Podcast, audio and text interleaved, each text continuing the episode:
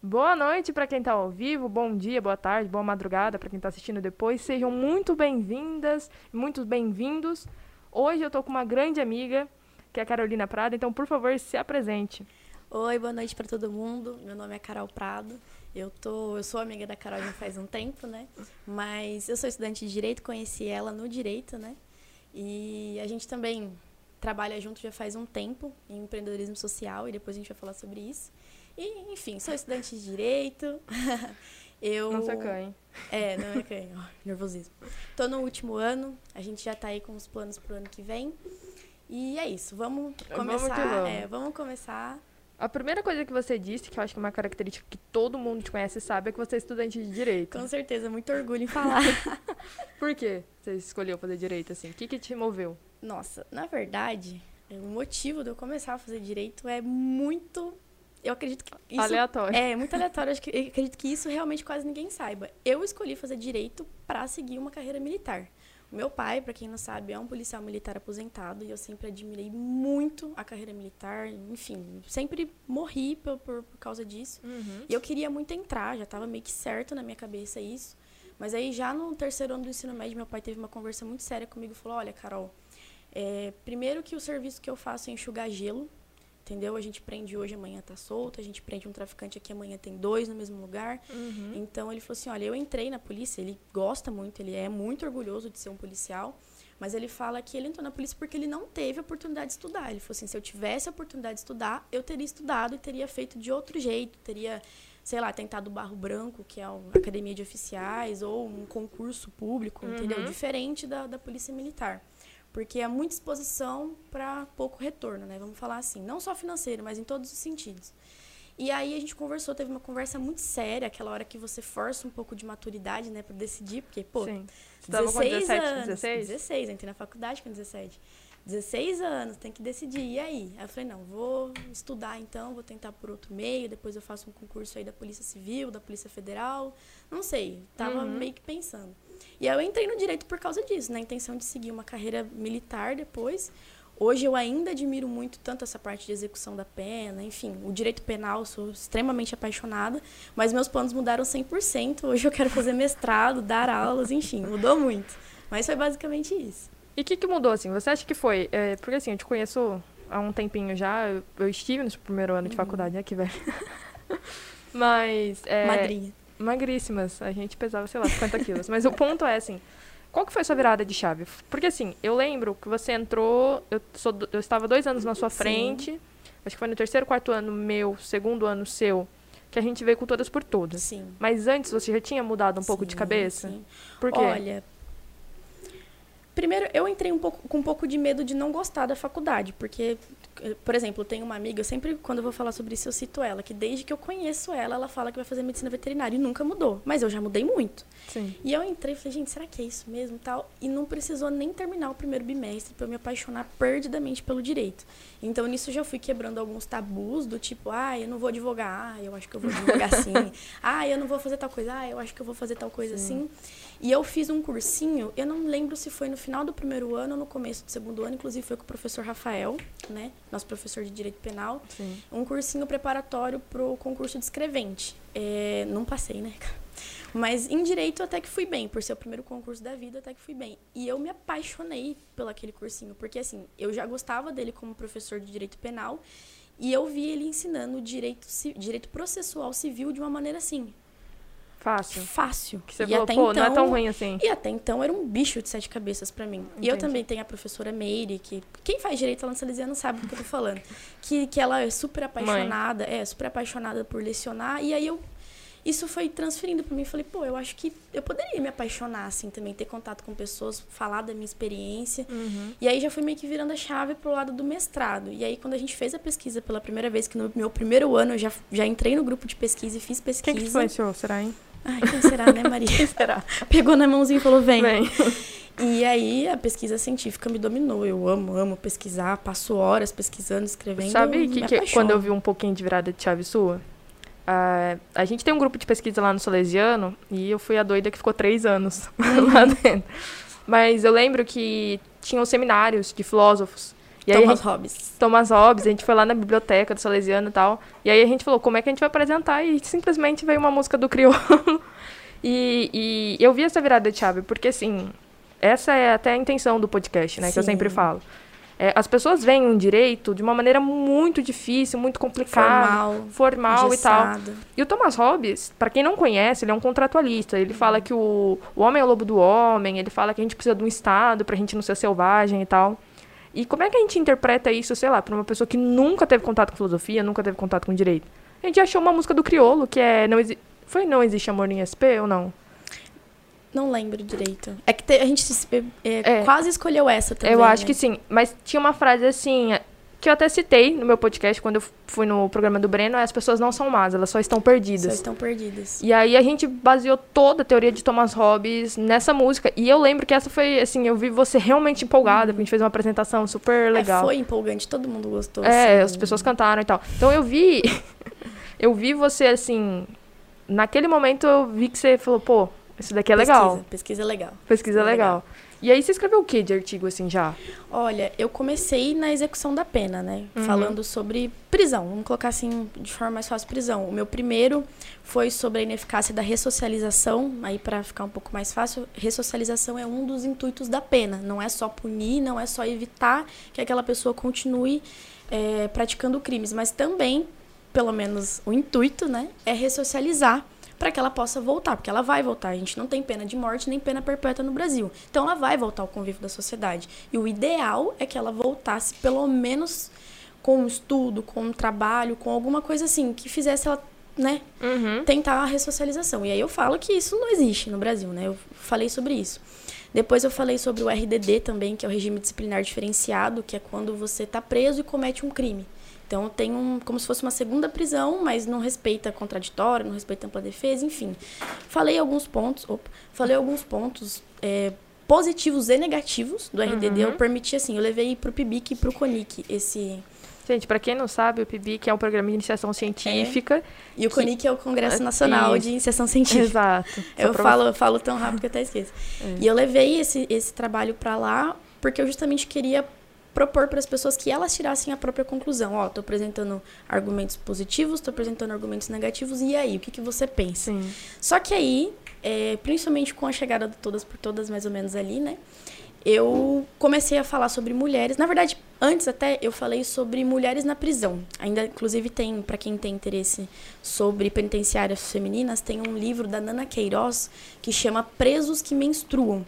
E tem esse nome principalmente porque um dos princ- principais problemas na, na prisão é a menstruação das mulheres, porque ma- na maioria das prisões é, a mesma quantidade de papel higiênico, por exemplo, que se manda para uma prisão masculina, se manda para uma feminina. Só que mulher usa muito mais, Com certeza. entendeu? E aí também não tinha disponibilização de absorventes, enfim. Então o problema era muito precário. E aí eu comecei a pesquisar sobre isso também. Aí nisso eu vi que tinha muita ligação de mulheres presas com violência doméstica, Uhum. mulheres presas com crimes sexuais, enfim.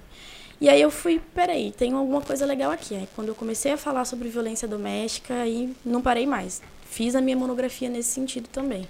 Aí virou totalmente Virou a a chave. chave né? mesmo. Virou mesmo. É, eu. Você estava falando de RDD, dessa parte penal, assim, que eu particularmente entendo muito pouco, mas você já estava na promotoria quando você. Quando Não. você começou a pesquisar isso ou não? Não. Veio antes? Porque você sempre gostou de penal, né? Assim, sim, sim, sim. Mais do que das outras matérias, mas. Olha, da onde veio minha intenção de pesquisar? Ó, na verdade eu sei sim. Sabe da onde veio minha intenção de pesquisar sobre pena? Do Racionais. Eu escuto Racionais desde pequenininha, porque meu pai ama. Uhum. E aí tem lá Diário de um Detento, é, é, Vida Louca, parte 1, parte 2, enfim, quase todas as músicas deles falam um pouco sobre a experiência de prisão, a experiência de acabou de sair da prisão, principalmente o Diário de um Detento, Uhum. né? Então, falam sobre coisas que aconteceu, ah, tal dia, ah, Fleury, sua gangue, não sei o quê, enfim. Uhum. Então, eu já me interessava, falava, gente, eu queria, eu queria saber Quer mais entender, sobre né? isso. Porque Aí, eu acho que a maioria das pessoas não entendem, assim. Eu vejo. Não, não sabe nada sobre É, eu vejo, nada. assim, principalmente programas sensacionalistas, assim, que fala, pô, prendeu hoje, tá solto amanhã, mas tem toda Aquela um- ideia, ah, se tem 12 é porque cabe em 12. É, não, é, é, é complexo porque, assim, é, eu sei que o intuito do programa não é esse, mas eu acho Sim. bacana a gente comentar, é Sim. que a pena máxima é para aqueles casos assim exorbitantes que a pessoa Concurso esgotou. De crimes. É, concurso de crimes é quando existem é, vários crimes, vários crimes então em serão sequência. várias penas. enfim. Exato. Mas eu acho bacana esse, esse lado da gente entender o- o- os presos, principalmente as mulheres que são presas, porque é um, é um mundo totalmente diferente, né? E eu, e eu falo assim que não é. Vou até assim, muita gente fala, ah, é, direitos humanos, ter dó de vagabundo, não sei o quê. Tem essa, essa, essa visão também, não, não estou desclassificando, mas não é só isso. Eu acho que quando a gente fala sobre é, ressocialização, a gente está sendo inteligente, porque se aquela pessoa ele vai voltar para o convívio de sociedade, ele vai voltar, não é ideal que ele volte pelo menos sem um PhD no mundo do crime, porque a pessoa entra lá, ela já é iniciante no mundo do crime. Vamos colocar aí um Exato. réu primário, um, um moleque réu primário. Ele entra na cadeia, ele vai estudar como se fosse uma faculdade do crime lá Exato. dentro, lá totalmente bagunçado. E aí ele vai voltar como? Ele vai voltar ainda jovem, porque não, não tem. São raros os casos de penas que a pessoa fica presa 15, 30 anos, né? Só de homicídio pra cima, mas a maioria é furto. Sabe, eu, eu trabalho numa promotoria criminal, eu vejo, é furto, todo dia tem um furto, um furto qualificado, alguma coisinha assim. E aí ele vai voltar E como? tráfico. E tráfico. Com também coisas- tem bastante, é, também Tráfico tem que não é tráfico, né? No caso. Alguns tráficos não é tráfico. Posso cortar? Pode. Você quer explicar? Eu não sei a diferença de furto, furto qualificado Ah, e tá. o tráfico. É- Tráfico. Tráfico, tráfico Tráfico de mesmo, de drogas. drogas. Não é tráfico. Não, tráfico de tráfico. drogas. Como é que é? Ó, o furto, furto simples é, é subtrair coisa alheia móvel de outrem para si ou para alguém, enfim. Então, você só pega alguma coisa. Ele vai qualificar quando você fizer alguma das coisas que estão previstas para qualificação. Por exemplo, é um aumento de pena, no caso, que é no repouso noturno. Então, se você entra de madrugada, é um, é um horário de menor vigilância. Então, por exemplo, você entra na casa de alguém de madrugada ou num comércio de madrugada, ele vai estar fechado, ele vai estar sem ninguém para observar. Então, a, vai estar mais vulnerável e aí aumenta um pouco a pena. Por exemplo, rompimento de obstáculos. Se você arrombou uma porta, se você estourou um cadeado, se você quebrou alguma coisa para entrar no lugar, você teve que fazer um esforço a mais. Escalada, putz, peguei uma escada, entrei no muro de um, de outro, fui subindo, entrei lá. É, quanto mais coisas, quanto mais esforços, vamos colocar assim, Ah. você faz para fazer a a subtração para você. E uma outra coisa também que muita gente confunde é roubo com furto. Furto não tem violência. Então você só pega. Agora o roubo você emprega grave ameaça ou violência para poder pegar esse objeto da outra pessoa. É basicamente E isso. tráfico é o tráfico de drogas mesmo. Então, se a pessoa. É. Vender droga. Vender droga. Em resumo, é vender Mas- droga. Hum, Mas assim, tem um limite ou é uma ação? Como é que funciona esse negócio do tráfico? Então, Ah, aquele, sim. Aquele boyzinho, aquele amiguinho lá que fuma um. Ah, Isso é não, não. É assim, existe... depende da sua cor, eu acho. É, falando falando É. do- de prática. É, não, porque assim, ó, prática, Eu, vou- eu só vou, eu não vou cortar ela, mas depois eu vou deixar ela falar, porque ela tem a, a ideia da promotoria. Eu vou falar de quem já trabalhou em delegacia. É assim, é, para ser tráfico, a, a lei fala que tem que ter uma quantidade, assim, média para grande, sei lá, 2 quilos de maconha, uma pessoa só, não é para uso pessoal, um exemplo. Mas tem muita gente que com três trouxinhas de crack é tráfico. Então, assim, depende bastante onde você tá, como que você anda, qual que é a cor da sua pele às vezes e tal. Mas quando a gente fala assim que tem tráfico que não é tráfico, é quando a pessoa tá com duas trouxinhas de crack, é pega, sei lá, lá no cemitério, e aí é marcado como tráfico. E aí você vai ver, ela tem só nota de dois e tal. Tráfico mesmo, assim, se a gente for realmente ver, é o cara que tem um- muito dinheiro e muita droga. Mas no Brasil hoje, qualquer um, dependendo de onde essa pessoa está e da classe social que ela está, é traficante. Sim, Isso é um problema. sim. E na promotoria, eu não sei como isso chega, porque então, assim. a, gente, a gente costuma desclassificar bastante, pelo menos aqui na nossa promotoria, que é a terceira promotoria criminal de Lins, quando a gente vê. Quando a gente vê muito, por exemplo, vou dar um exemplo. O artigo 28 da Lei de Drogas, ele fala sobre portar drogas para uso pessoal, para você usar. É crime, só que não tem pena. A pena, na verdade, ela é, é passar por uma medida socioeducativa, sabe? Não tem pena, você não fica preso por usar drogas. Medida socioeducativa, É, não é, é? socioeducativa. Não, não é. É tipo uma medida educativa, socioeducativa de menor. É, mas é o quê? A medida socioeducativa é quando você é menor de idade e comete um crime, aí você não vai ser preso, você não vai receber pena, você vai receber uma medida socioeducativa. Mas não é nesse caso. Não, Nesse mas caso... o que são? Ah, do, tô do artigo perguntando. 28? Ah, tá. É, por exemplo, passar por um programa de drogas, de reabilitação, entendeu? É, essas coisas assim mais simples. E aí eles falam lá que para poder fazer essa diferenciação, depende da quantidade, da variedade e dos petrechos que tá junto. Então, o que é petrecho? Se entra na minha casa, por exemplo, acha Uma balança. uma balança de precisão, acha aqueles Eppendorf, que é a que coloca cocaína dentro, aqueles pinos, acha, sei lá, um monte de coisa assim. Saquinho. Saquinhos, enfim. E mais, por exemplo, maconha e crack, que são dois tipos de droga. Exato. Um dinheiro sem origem ilícita aparente, por exemplo, eu falo, não, eu sou empregado, tá aqui minha carteira de trabalho. Ou se não, não sou empregado nem nada e tenho um monte de dinheiro. Peraí, de onde vem Sim. esse dinheiro? Então é assim, só que na prática é muito difícil. Quantos casos a gente já pegou e fica, e aí? Desclassifica, não desclassifica? Vai, vai denunciar por tráfico, vai colocar o uso, é, porte pra Uhum. posse pra consumo pessoal. É bem complicado, né? A maioria das vezes que cai, eu ligo pro meu analista e falo, analista, e aí? O que, que eu faço? Eu não sei, eu acho que isso aqui é uso. Ela fala, não, eu acho que é tráfico. Aí fica assim. É, e é complicado, né? Porque assim, na legislação ela não é muito clara. Não. E você tá comentando de analista, de Ministério Público, fala um pouquinho como que você acabou fazendo estágio, o que, que você faz no seu estágio, qual que é o seu estágio, o que, que você faz? Conta Então, aí pra gente. Eu sou, eu sou estagiária da promotoria criminal, né? E eu trabalho como analista de promotoria. Inclusive, beijo Damares. e com. Agora eu estou trabalhando com um promotor substituto, né? Mas a maior parte do tempo eu trabalhei com uma promotora. Éramos, éramos só mulheres, né? Uhum. A doutora Carolina, a doutora Ana Carolina. E aí, basicamente, é assim, só para vocês entenderem um pouquinho qual é a atuação do promotor, do Ministério Público. A autoridade policial, que é a delegacia de polícia, é, a linha, é os primeiros a terem contato com o crime. Vamos colocar lá um furto, um tráfico. Eles fazem um inquérito policial, uma investigação preliminar, escuta a vítima, escuta o, o averiguado, que é o investigado, né? Escuta testemunho, escuta os policiais, vai fazendo isso daí, analisa se tem imagem de câmera, enfim, vai tentando juntar as provas. E aí, quando eles concluem o inquérito, eles fazem um relatório e manda pra gente. Quando vem pra gente, a gente vai ter a decisão de, é, de denunciar. Então, a gente pega e inicia um processo penal. Então, é na nossa mão que inicia o processo penal, como se fosse uma petição inicial que se chama denúncia. Ou a gente arquiva. A gente também pode pedir o arquivamento. Por exemplo, Que é não prosseguir, né? é, de não prosseguir. Então, é, não é que para de existir. Se tiver novas provas, eles pode, ele pode ser reaberto. Mas ali naquele momento vai parar de existir. Uhum. E aí, ou senão a gente pode pedir também mais diligências para a delegacia, né? Isso também acontece. Às vezes tem algum ponto ainda meio obscuro e a gente pede, ó, retorno dos autos à origem, quero que vocês escutem de novo fulano de tal, porque ele não explicou direito tal coisa. Aí a gente denuncia e a gente toca o processo. Então nós somos, por exemplo, se uma pessoa teve um celular furtado, não vai ser ela a responsável pelo processo. O responsável promotor, ela é a vítima, entendeu?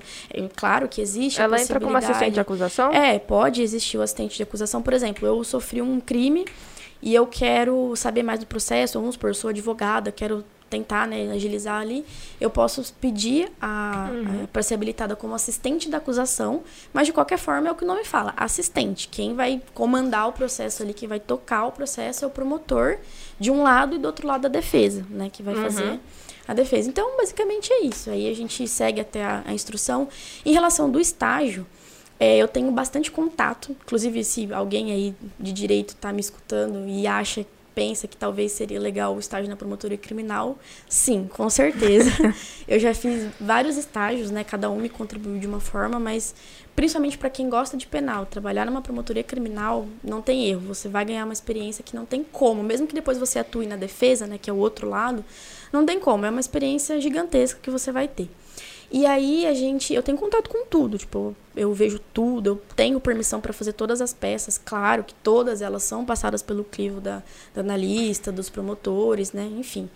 Mas eu já fiz memorial, já fiz apelação, já fiz contra-razões de apelação, que são várias peças. É, eu vou dar um, pro- eu vou dar uma explicada aqui. Então vamos lá. Memorial é quando assim, ó, tá acabando o processo, é o último momento. É na audiência ou depois? Posso fazer depois, É, né? então, alegações finais orais é na audiência, memorial é por escrito. Então, assim, vamos supor, tô numa audiência penal e aí o juiz abre pra, tanto para o Ministério Público quanto para a defesa a última palavra. a última palavra, que é assim, ó, salve-se quem puder. Ou você acusa tudo ali, ou você defende tudo ali. Uhum. Então, nessa última palavra final, quando é de forma falada, que é o oral que a gente fala, é as alegações finais. Uhum. Aí vamos supor, pô, quero um prazo, é um caso mais difícil, ah, preciso pensar, tal, tal, tal. Aí pede um prazo pro juiz, Memoriais. faz memoriais. Aí nesses memoriais, mesmo esquema das alegações finais. Tudo que você tem pra falar é aquele momento, senão não tem mais.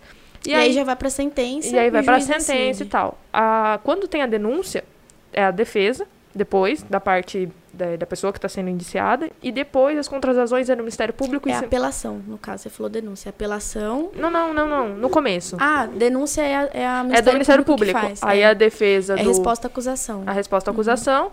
E aí a contratações é depois da resposta à acusação. É isso? As contrarrazões é da apelação. Ah, da apelação. Então, por entendi. exemplo, o juiz sentenciou o réu, a, ele condenou o réu. Aí o réu quer recorrer, fala, não, eu acho que eu deveria ter sido absolvido. Aí ele faz uma apelação, fala, ô, ô desembargador, me salva aqui que É. eu acho que eu tinha que ser absolvido. Aí a gente faz a contrarrazão, fala, não, Nina, não, tem que ser absolvido, É. não, tá certo, tem que manter a sentença. E uma coisa isso. bacana pra gente comentar, que poucas pessoas sabem, é quando você apela, se você é o réu e você tá apelando, é, nunca a pena pode ser mais alta do que foi dada. Não, não pode piorar, Não né? pode piorar. Em Malan Por- partem, É. sempre. Sempre tem um latinzinho aí pra piorar, mas em resumo, se o réu entrou com uma apelação pra pedir, olha, verifica isso aqui, é, sei lá, sou réu primário, colocaram que eu não sou réu primário, Uhum. enfim. é, se o desembargador olhar e falar assim, pô, tinha uma qualificadora e você não colocou, Esqueceram. não pode. A, a pena, quando o réu apela, a pena é aquela lá, não Sim. pode aumentar, pode diminuir. Já quando o Ministério Público entra, aí É, essa- outro, é o contrário, né? é o contrário, pode aumentar e diminuir também, É que ou não? assim, o, ju- o juiz ou o desembargador, ele não pode julgar aquilo que você não pediu. Então, se você Sim. pediu pra baixar a pena, é só isso que ele vai ver. O resto ele não tem nem que se preocupar, entendeu? Eu tenho duas dúvidas agora, eu acho. Desculpa, não tá. Eu não tinha te per- não tinha colocado na lista, mas ó. Vamos supor, eu sou do Ministério Público. Desculpa. Não, pode ir. Eu sou do Ministério Público e, sei lá, esqueci de pedir uma qualificadora. Eu posso fazer isso na apelação ou não? Na apelação, não. Você pode fazer até a sentença. Acabou, acabou. É, porque assim, a sentença ela vai basear naquilo que você colocou na denúncia. Uhum. E aí, vamos supor, no meio do processo já aconteceu. No meio do processo a gente percebeu que. Eu não lembro se era uma qualificadora ou. Não sei, alguma coisa a gente esqueceu na denúncia. Uhum. Passou. Aí a gente. É aquela ideia. Isso, eu- isso eu realmente não decorei, que é a mutácio libellis, né? Que você vai lá e pede pra. Perguntou pra Você pessoa errada. pede, é, você pede pra editar. Fala assim, ó, juiz, eu esqueci de tal coisa lá na denúncia, mas aí, como ainda tá durante o processo, a defesa tem chance de se, se defender, de falar, ó, não concordo. tudo tranquilo. Tudo tranquilo. Agora, na apelação, não. A apelação, a gente apela de um réu que foi absolvido, ou se a pena foi, vamos supor, tem caso de... é, a condenação em partes, né? Então, ó, Uhum. eu condeno ele por tal crime, mas por tal crime não. A gente fala, não, mas eu acho que ele tinha que ser condenado pelos dois. Aí vai, faz a apelação, mas é só dar sentença em relação às coisas que pediram Sim. na denúncia. Então, pessoal, pra quem, assim, pra fazer um resumão, é, o Ministério Público faz a denúncia e aí Uhum. ele coloca tudo que ele acha que tem que colocar. Sim. Aí a defesa faz a, como a é que chama? resposta à acusação. a resposta à acusação e coloca tudo que ela acha que tem que defender. Uhum. O juiz não pode nem considerar. Ou ele pode. Essa era outra pergunta. Então, assim. Uhum. O Ministério Público não pediu tudo, ok. Eu sei que ele não pode considerar uma coisa a mais que o Sim. Ministério Público colocou. Mas vamos supor que ele enxergando ali, a defesa não pediu, sei lá, um atenuante lá. Falou, pô, não é. é ele é réu primário.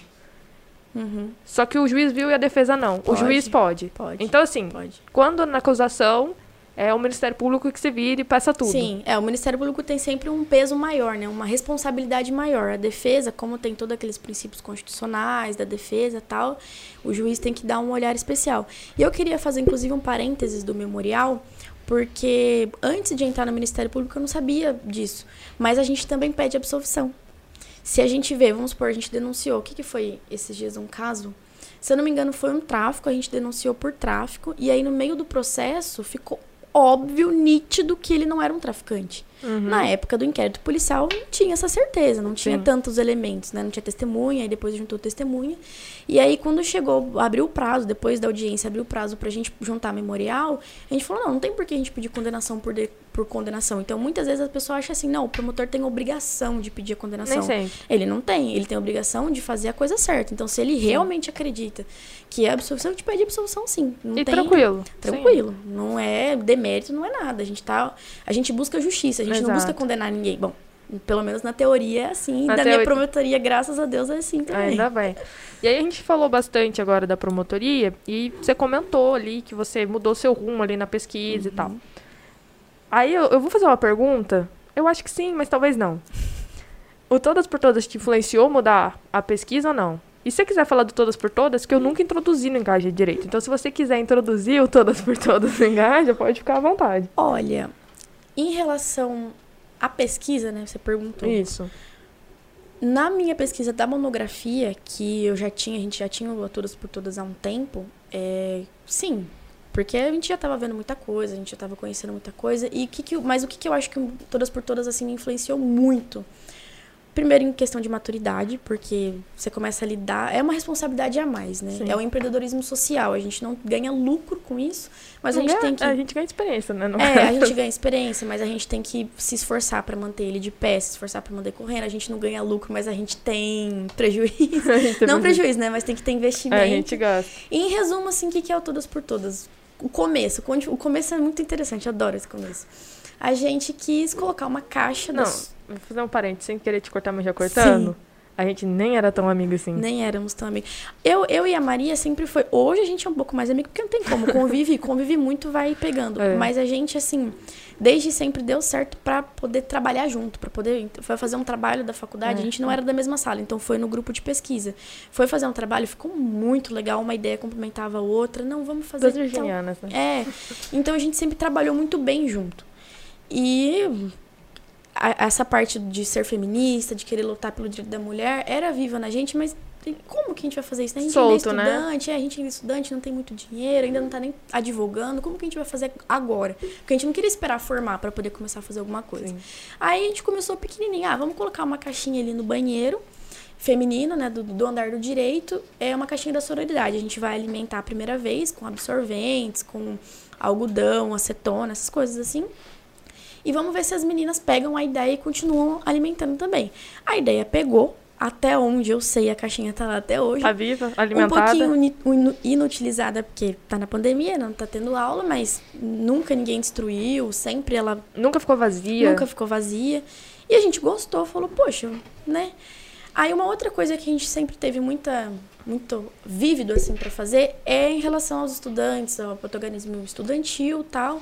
A gente falou assim, não, pô, e se a gente organizasse umas palestras aí sobre entrevista de emprego, tal, um negócio assim útil, porque eu não sei vocês, mas as primeiras vezes que eu fui fazer até hoje, na verdade, né? A É. gente vai fazer currículo, a gente fica, nossa, mas o que, que eu ponho? O que, que eu não Que roupa eu ponho? coloco pra uma entrevista de emprego? Que roupa eu coloco numa entrevista de emprego? Que foto que eu ponho no currículo? Como que eu me porto? Como que, Como que entendeu? apresenta? Tá? Aí a gente começou.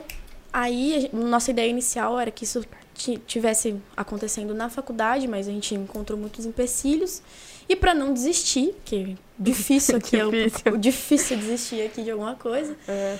a gente falou, não, vamos nós duas por É. fora. E a gente conseguiu patrocínios bem interessantes. Eu vou Muito. falar, eu não lembro todos de cor e vou pedir escusas pra que eu esquecer. Mas assim, é, a Homes ajudou. CMA, que é nosso parceiro assim de toda a De vida. sempre. É, então um beijo tia Joyce, beijo Ana Flávia, que vocês salvam a gente pra caramba. Uhum. É, a gente teve o Kian, Kian Sushi, na, a Nabi, a Nabi Esfirraria, o Benan e a Glory Story, né? Que É, é, do então, tipo, casal. Exato. Então, assim, teve bastante gente bacana, assim, que ajudou a gente tirar o sonho da caixa. Porque naquele momento, a gente tinha zero reais, a gente tinha uma ideia, um Uhum. sonho, e acabou.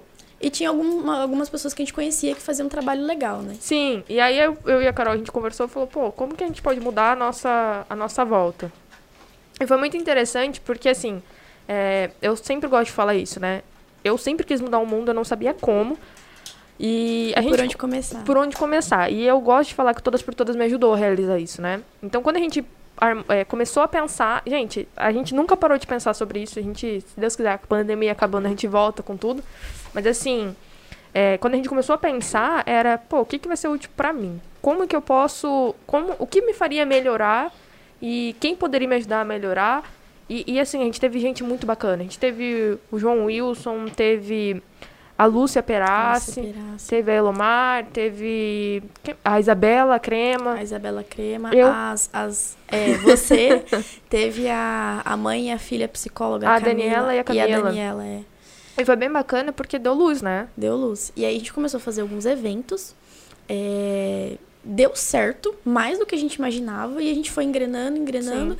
E o que deu uma luz, assim, também, para que lado a gente iria com Todas por Todas, foi quando a gente fez o primeiro evento sobre empreendedorismo. E aí a gente viu uma, uma- um aceite enorme de mulheres, viu uma coisa enorme. A gente já tinha essa ideia de difundir a igualdade de gênero e tudo mais no meio disso, sempre sem impor, mas educar, mostrar que a gente não tá aqui pra ofender ninguém, pra, sabe, a gente quer conquistar o que é nosso por direito, entendeu? E aí a gente falou, poxa, e se a gente fizesse mais coisas nesse sentido? E aí surgiu também com a pandemia, né? Porque a gente tinha um evento marcado, mas a pandemia Isso é um evento top. Dói. dói, dói muito, quase um luto. Fazer um luto pelo Aí a gente falou, pô, Carol, a gente não pode deixar morrer o Todas por Todas, a gente não vai conseguir fazer evento presencial, mas a gente precisa fazer alguma coisa. E aí veio o Disque Mulher. Então, o Disque Mulher é um catálogo interativo, onde a gente divulga só nego- empreendimentos, negócios de mulheres. Isso. E a parte do interativo, só pra vocês entenderem, eu tenho muito orgulho disso. Vai ter lá, tem lá a mulher, o que ela faz, enfim. E na parte dos contatos, que tem o telefone, o e-mail, o site dela, você aperta e já abre imediatamente no celular, já abre o Instagram. Isso é bem bacana. Isso é muita tecnologia. É, e o, o Disque, né? Ele mudou de nome algumas vezes, mas o Disque Mulher, que eu acho muito bacana, a gente trabalha com a ideia de economia colaborativa. Sim. O que é economia colaborativa? Eu acho bacana a gente trazer esse conceito, porque eu acho que é saudável até entre grupo de amigos. Como é que funciona? É, geralmente a gente vai, sei lá, comprar uma roupa, a gente quer da marca X, da loja Y, mas sei lá, às vezes você tem uma amiga sua que vende roupa. E a sua amiga vende roupa e você é, vende sacolas personalizadas. E aí, a ideia é o seguinte: você vai consumir da sua amiga e ela vai te dar desconto, porque vocês estão dentro de, um, Uma engrenagem. de uma engrenagem, e ela vai consumir de você, porque ela quer sacola personalizada e você vai dar desconto pra ela. A parte do desconto, a gente não chegou no Todas por Todas, Sim. mas a gente vai, no Disque Mulher, mas a gente vai chegar lá. Mas a ideia da economia é você encontrar um grupo de pessoas pra vocês consumirem um dos outros. Por quê? Bom, a gente tá vendo a pandemia aí, né? Assim, no começo não foi, a gente não tinha ideia que a pandemia ia ser tão longa e tão Nossa. é Era triste. 15 dias no começo. É, a gente achou que era 15 dias e tal, mas a ideia é o seguinte: a gente tá vendo que a pandemia tá destruindo sonhos, tá destruindo negócios, tá destruindo Vidas. vidas. E imagine se você tem um grupo de amigos que compram entre si, ou sei lá, se dão carona entre si, conversam entre si e criam entre eles uma economia saudável. Essa é a ideia. É você ter uma rede de pessoas que produzem os mais variados produtos e vire uma economia saudável. Isso é bem bacana, assim. O Disque Mulher, ele ainda vai evoluir pra caramba. A gente tá ainda embrionário com ele. Sim, na verdade ele é um protótipo de algo muito maior. É, né? que se Deus quiser vai sair. spoiler, É, vai sair, vai sair, se Deus quiser. Mas a ideia, é, se você, mulher, tem interesse, a gente fechou as inscrições, mas a gente vai abrir. A gente abre uma vez no ano. Uhum. E a gente vai lançar, se Deus quiser, em agosto, é, um catálogo repleto de mulheres empreendedoras. A gente já tem no nosso site. Uhum. A Esse do- seria a segunda edição. É, a gente tá terminando a segunda edição, mas na primeira edição já tem mulher pra caramba e tem de todos os cantos do Brasil. Isso que eu acho legal. Uhum. A gente tem gente do Rio de Janeiro, Mato Grosso, tem gente de viagem, tem é, assessora jurídica, tem assessora executiva. Então, ela tá lá no Rio de Janeiro, mas ela tá cuidando da sua vida aqui em Personal Lins. trainer. Tem de tudo. E é muito bacana porque são mulheres que abraçaram a ideia com a gente e Sim. trouxeram mais mulheres. Eu acho que a primeira edição teve 40 pessoas Sim, inscritas. sim, por aí. Essa tem um, umas 60. Uhum. Isso é muito bacana. A gente tá crescendo e eu acho da hora. E eu acho que isso mudou bastante. E Uhum. eu tava fazendo minha pesquisa do meu TCC e você tava começando a pensar o que, que eu vou escrever. E aí Aí- eu acho que isso influenciou você. Mas fala aí você. É, não, com certeza. É... Ah, é uma influência assim. Uma coisa influenciou a outra, né? É, Assim, uma as coisa, duas é, uma coisa influenciaram. influencia outra. O tema em específico foi mais do meu estágio mesmo, porque eu vejo muito caso de violência doméstica lá e eu falo sobre violência doméstica na minha pesquisa, mas já já explico melhor sobre isso.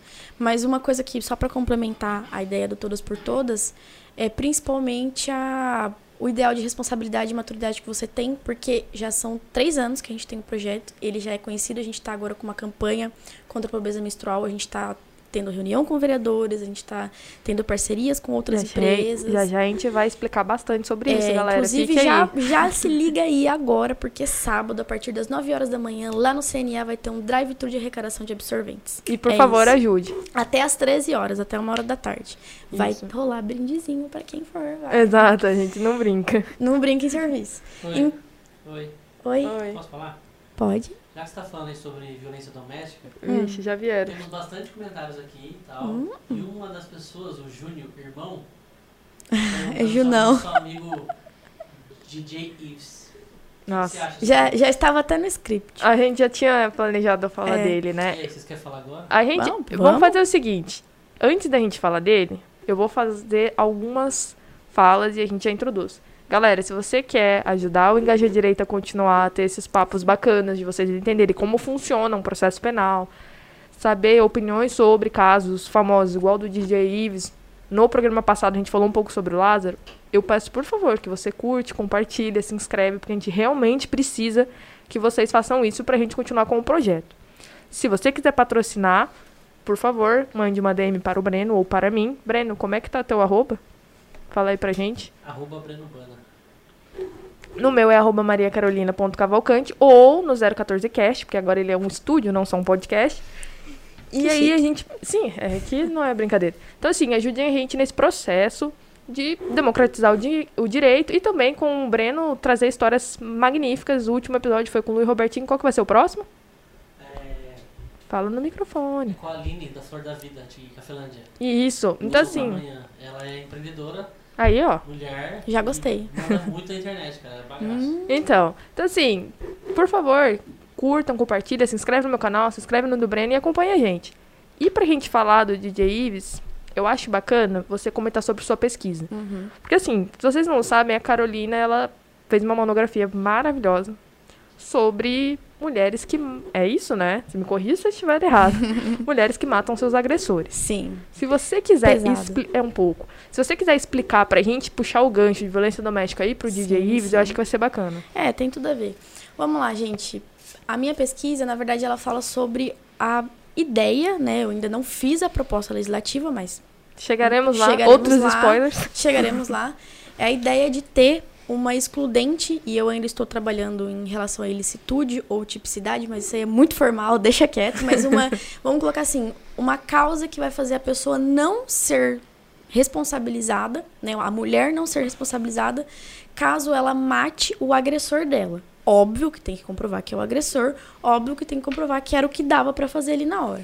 Mas a primeira coisa que as pessoas geralmente, geralmente não, principalmente na, na minha defesa e quando eu conversei com, contei sobre o meu tema para outras pessoas, é, mas Carol, e a legítima defesa? A legítima defesa com certeza vai estar no primeiro momento na grande maioria dos casos, mas qual que é a limitação da legítima defesa? Excesso e premeditação. Então vamos lá, eu vou contar um caso que eu usei no meu TCC, que é justamente o caso que tem o excesso e a premeditação, que jamais poderia ter sido falado de legítima defesa, mas mesmo assim aquela mulher não merecia ser responsabilizada pelo que ela fez. Ela era uma massoterapeuta, né, que faz terapia através de massagens, e ela começou a namorar um ex-integrante da Polícia Civil. Guardem essa informação. E aí ela morava no Rio de Janeiro e ele morava em São Paulo, chamou ela para trabalhar no spa dele em São Paulo. Ela foi com o filhinho dela, que salvo o melhor juízo, tinha sete anos. Quando ela foi para lá, na verdade, não era um spa, era um prostíbulo, só que não eram só prostitutas, também tinham mulheres em cárcere privado naquele lugar, que eram estupradas, enfim. E logo na primeira experiência dela, quando ela chegou lá, ela foi, foi sofreu um estupro coletivo. Ela foi dopada, que além de tudo é um estupro de vulnerável, né? Porque ela estava dopada, não tinha nem como oferecer resistência, e foi estuprada por vários homens. E ela ficou alguns meses nessa situação porque ele ameaçava o filho dela. Então, se você contar, se você for embora, se você fugir, seu filho morre. E quem é mãe já entendeu tudo, né? Então, o primeiro ponto é que ela conseguiu uma brechinha e denunciou tudo para a delegacia civil do local e nada foi feito.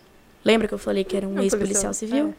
Mas enfim, não vamos tirar conclusões, né? É. Nada foi feito, ninguém chegou. a- é, ela conta que a polícia civil foi lá na frente, conversou com o cara, não, é um spa, tal, beleza, tchau. Como se ninguém soubesse que aquilo era um prostíbulo, né? Ninguém, não tem Mas cliente. isso acontece bastante. Ninguém não tem cliente. E aí ela conseguiu fugir em determinado momento, pegar o filho dela, fugiu, voltou para casa dela. Mas não acabou aí, porque além de tudo, ele era louco, possessivo e ia atrás dela. Foram mais de 11 boletins de ocorrência registrados. Ela não conseguiu a medida protetiva de urgência da Lei Maria da Penha, né, que é uma medida que impede que o homem chegue perto da mulher, enfim, quando você prova que teve violência familiar ou doméstica. Ela não conseguiu, foi recusada. E desses 11 boletins de ocorrência, nunca, ele nunca foi processado, nunca foi preso e ele continuava perseguindo ela. Ela já tinha mudado de casa, ela já tinha aumentado o muro da casa dela, já tinha colocado cerca, já tinha feito tudo. Tudo que era possível. Tudo que era possível. Então ela comprou uma arma, aprendeu a atirar e esperou ele chegar. Ele chegou mais uma vez, invadiu a casa dela mais uma vez e ela o matou com 12 tiros. Só que além de ter a premeditação dela ter comprado a arma só para isso, porque o que, que, é a premeditação? Você planejar o crime, o crime.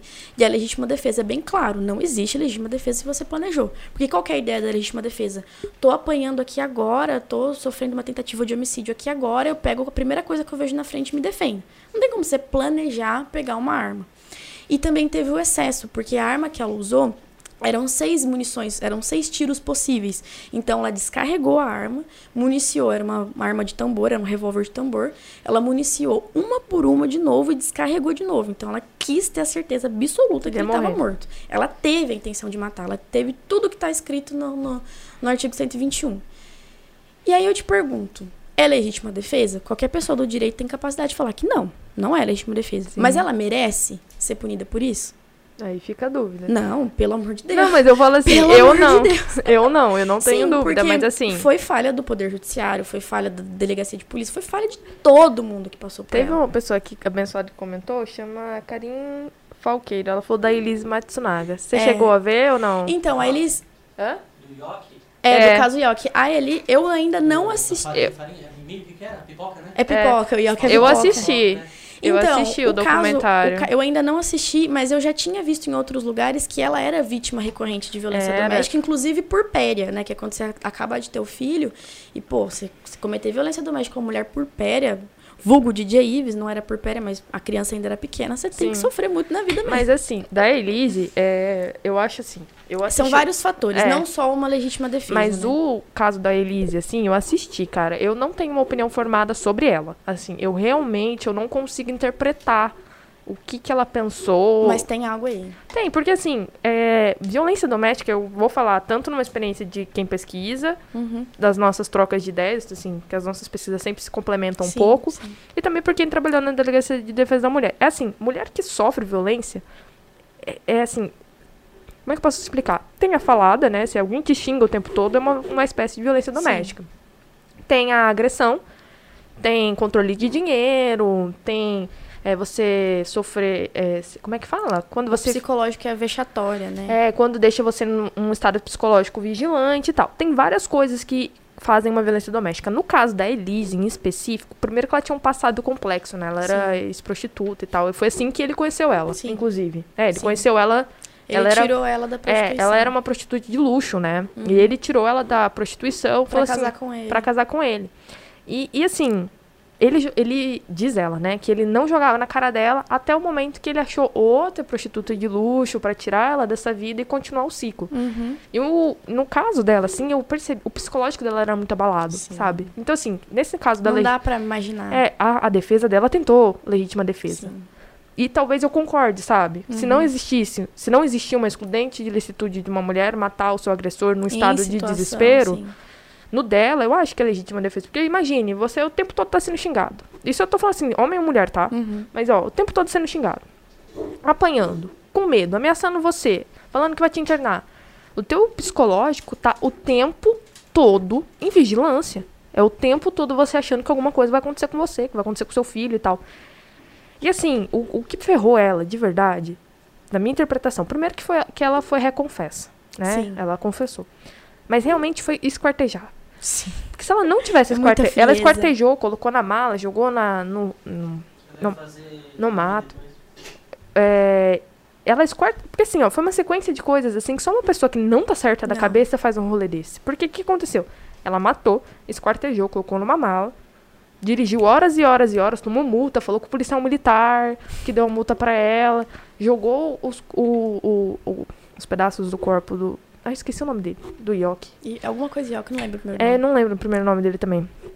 Ela jogou, voltou pra casa dela e ela construiu uma narrativa. Ah, ele tá viajando a trabalho. Ou, ah, ele me abandonou pela amante e tal. Então foi algo muito, muito, Foi muito complexo. pensado, talvez. Eu não sei se foi pensado, porque assim. É foi, depois, pelo é, menos. pelo menos pode ser depois, mas foi muito mal feito, sabe? É uma coisa assim, não que a gente. que, que o crime tem que ser bem feito, gente, pelo amor de Deus, não é isso. Aulas de como esconder um cadáver com É. Maria Carolina Cavalcante. Deus, Deus- é Marcos, chama Marcos. É assim, eu não tô falando que tem que ser bem feito os crimes, não é isso, pelo amor de Deus. Mas assim, é muito mal feito pra falar que foi premeditado. Sim, sim. É- é- são histórias que não batem, são coisas muito é, mas loucas. aí ba- esbarra no excesso, né? Porque- Mas esbarrou no excesso, porque ela. Mas ao mesmo tempo, pô, tô com psicológico abalado, vai acabar com a minha vida, eu preciso esconder esse corpo pra não perder minha filha. Não, lógico. Acabou. É isso que eu É, penso. sempre, quanto mais você pensa, mais teoria você, você faz, né? Exato. E nesse caso dessa mulher, ela foi inocentada sob a legítima defesa dessa... Ela chama Ana Raquel Santos da Trindade, se alguém A quiser... que matou com 12 é, tiros, com galera. 12 tiros. A história, a história anterior. É, quem quiser saber mais, né, tem bastante coisa sobre isso. Inclusive no meu TCC tem. Quem quiser, entre em contato comigo que eu explico também. E ela foi absolvida. E aí, quando, quando eu chego nessa história, né, algumas pessoas viram pra mim e falam assim: ah, então, mas mesmo quando não é exatamente, o juiz coloca, né, porque é o tribunal do júri, PPP. Tem um outro caso, que inclusive esse é o caso, assim, que eu quero muito falar por causa do, do caso do DJ Ives, que Nesse esse caso eu vou evitar falar o nome, que como o processo dela ainda não acabou e é um pouco recente, Uhum. acho que ela já sofreu o suficiente. Mas ela já tinha três boletins de ocorrência, já tinha uma medida protetiva é, ativa, né? Estava vigente. E o cara não parava de ir atrás dela, não parava de ameaçar ela. Aí você chama a polícia, não resolve. Você faz boletim de ocorrência, não resolve, não tem o que fazer. Numa dessa, ele falou que ia matar ela, deu uma empurrada nela, ela machucou o joelho e tal. Ela tomou umas, já, já tira um pouco do juízo perfeito da pessoa, ele foi embora e voltou. Depois que ela bebeu, e falou: Não, porque eu vou te matar, porque eu vou te matar, eu vou te matar. Eu falei assim: Ah, é? Então tá. Entrou no carro e falou assim: Ó, se você não sair da minha frente, eu vou matar você. Que agora eu que vou matar você. Não, porque você vai me matar? Então, então me mata. E parou na frente do carro e ficou: Não, porque me mata, me mata. Ela matou. Ela atropelou ele, acho que duas, três vezes, não sei, e matou. Então, e ela depois fez vídeo, enfim, a- o estado de violenta emoção era óbvio, ela estava totalmente fora de si. E essa mulher ficou sete meses presa preventivamente. À toa. Essa mulher não tinha antecedentes criminais, essa mulher tinha emprego, essa mulher tinha família, essa mulher tinha uma casa. Por que, que ela ficou presa preventiva? E aí, só para vocês entenderem o que é uma prisão preventiva, por exemplo, o caso de Ives. Eu não sei se vocês viram, mas a delegacia de polícia que recebeu o, o caso dele falou assim que ele não ficou preso, se justificou que ele não ficou preso, porque as agressões aconteceram no dia 1 de julho e o boletim de ocorrência foi feito no dia 3, no 3 de julho. Então não tinha o estado de flagrante. Primeiro que não sei o que, que eles falaram de flagrante. Só pra vocês entenderem, flagrante não justifica prisão. O flagrante ele dura apenas 24 horas, que ele serve para cessar a atividade delitiva. Então alguém viu que você está cometendo um crime, ou chamou a polícia, ou a própria pessoa te conduziu, porque você pode pegar alguém em flagrante e conduzir, a pessoa não é obrigada a aceitar, mas você pode conduzir mesmo se você não for uma autoridade policial. E o, o, o delegado de polícia, né, a autoridade policial, ele tem 24 horas para decidir o que, que ele vai fazer com você. Inclusive tem aí, depois do pacote anticrime, a audi- a audiência de Custódia. de custódia, enfim. É, mas sem entrar em muitos detalhes. Então, só 24 horas que o flagrante justifica. A prisão preventiva é quando você tem é, provas o suficiente da materi materialidade e autoria. O que, que é? Que aconteceu o crime e que aquela pessoa é autor. Tem um vídeo dela apanhando e que mostrando que é ele que é o autor. Não tem dúvidas contra isso. E tem que ter alguma justificativa assim, ou dano à ordem pública, por exemplo, ele vai continuar cometendo crime, ele pode é, fazer alguma pressão em cima de alguma testemunha para ela não falar, ele pode fugir do país. Essa essa essa que é a prisão preventiva, porque ela é uma prisão processual. Então, o que, que a pessoa fica presa por quê? Para ela não estragar o processo. E aí, essa mulher, que eu falei da violência doméstica, né? Que tinha as três, os três boletins de ocorrência, a medida protetiva tal, que atropelou o marido, ela ficou sete meses presa porque ela nunca tinha cometido crime na vida. Ela cometeu o crime, no mínimo, em violência moção, se não foi em legítima defesa. E, e por? Entendeu? E aí o DJ Ives, que a- aquela testemunha, aquele cara que aparece nos vídeos que todo mundo viu, que é uma pessoa que estava lá junto, já saiu falando que não é bem assim, que já acontecia faz tempo, que ele não tem culpa, ou seja, já tá sendo influenciado por alguém para limpar a barra do bonitão do DJ Ives, e ele vai ficar aí. Ele já tá postando coisa na rede social, tentando culpar a vítima, já tá falando sobre isso, sobre, ah, ela que me batia, como se, vamos por ela tá batendo nele. É uma opção, ela realmente tá batendo nele. Você vai bater de volta?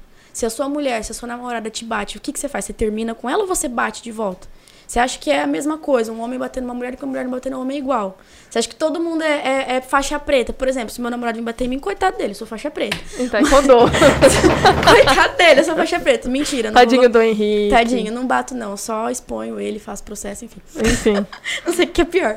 Mas, meu, é. você vai revidar, você vai bater com uma, com uma criança no carrinho, a criança quase caiu do carrinho. Não é, não é filha dele, a criança, se morrer, a criança eu não vai sofrer também? Eu vou fazer dois comentários. O primeiro eu vou botar rapidinho na Elise. Tá bom. Rapidinho, porque Teve o direito direto, que é o Lucas. O Fernando do que a gente tá conversando. Ah, sei, sei. Tá, você já sabe do que eu tô falando. É spoiler também, então spoiler. não posso dar Coisa ainda. boa, coisa boa. Ele comentou assim, ó. Eu não vi o doc, mas eu vi o pessoal falando de um comentário do PJ do caso. PJ o quê? Então, eu acho que é o, pro, é o promotor. De justiça, deve ser. É, o promotor de justiça. É, tem gente que tá vendo, não sabe, né? É, o PJ é o promotor de justiça. Do caso, falando que não ficou feliz com o resultado porque não conseguiu a pena máxima. Só esse comentário já mostra que o MP não atuou muito corretamente. Assim, é, eu, como eu vi, eu... Ministério Público. Sim, sim, que é o é. promotor de justiça. É, o Ministério Público. É, o Ministério... A pessoa que atua pelo Ministério Público é o promotor de justiça. Então, assim, é, eu vi, e vou ser bem sincera, da situação ali que eu enxerguei e me incomodou bastante. Eu achei bem machista.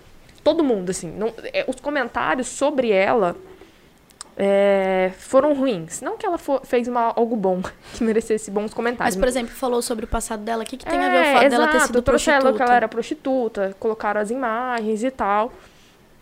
E, ao mesmo tempo, é, o promotor, o que, que ele achou, assim? O que, que ele pensou?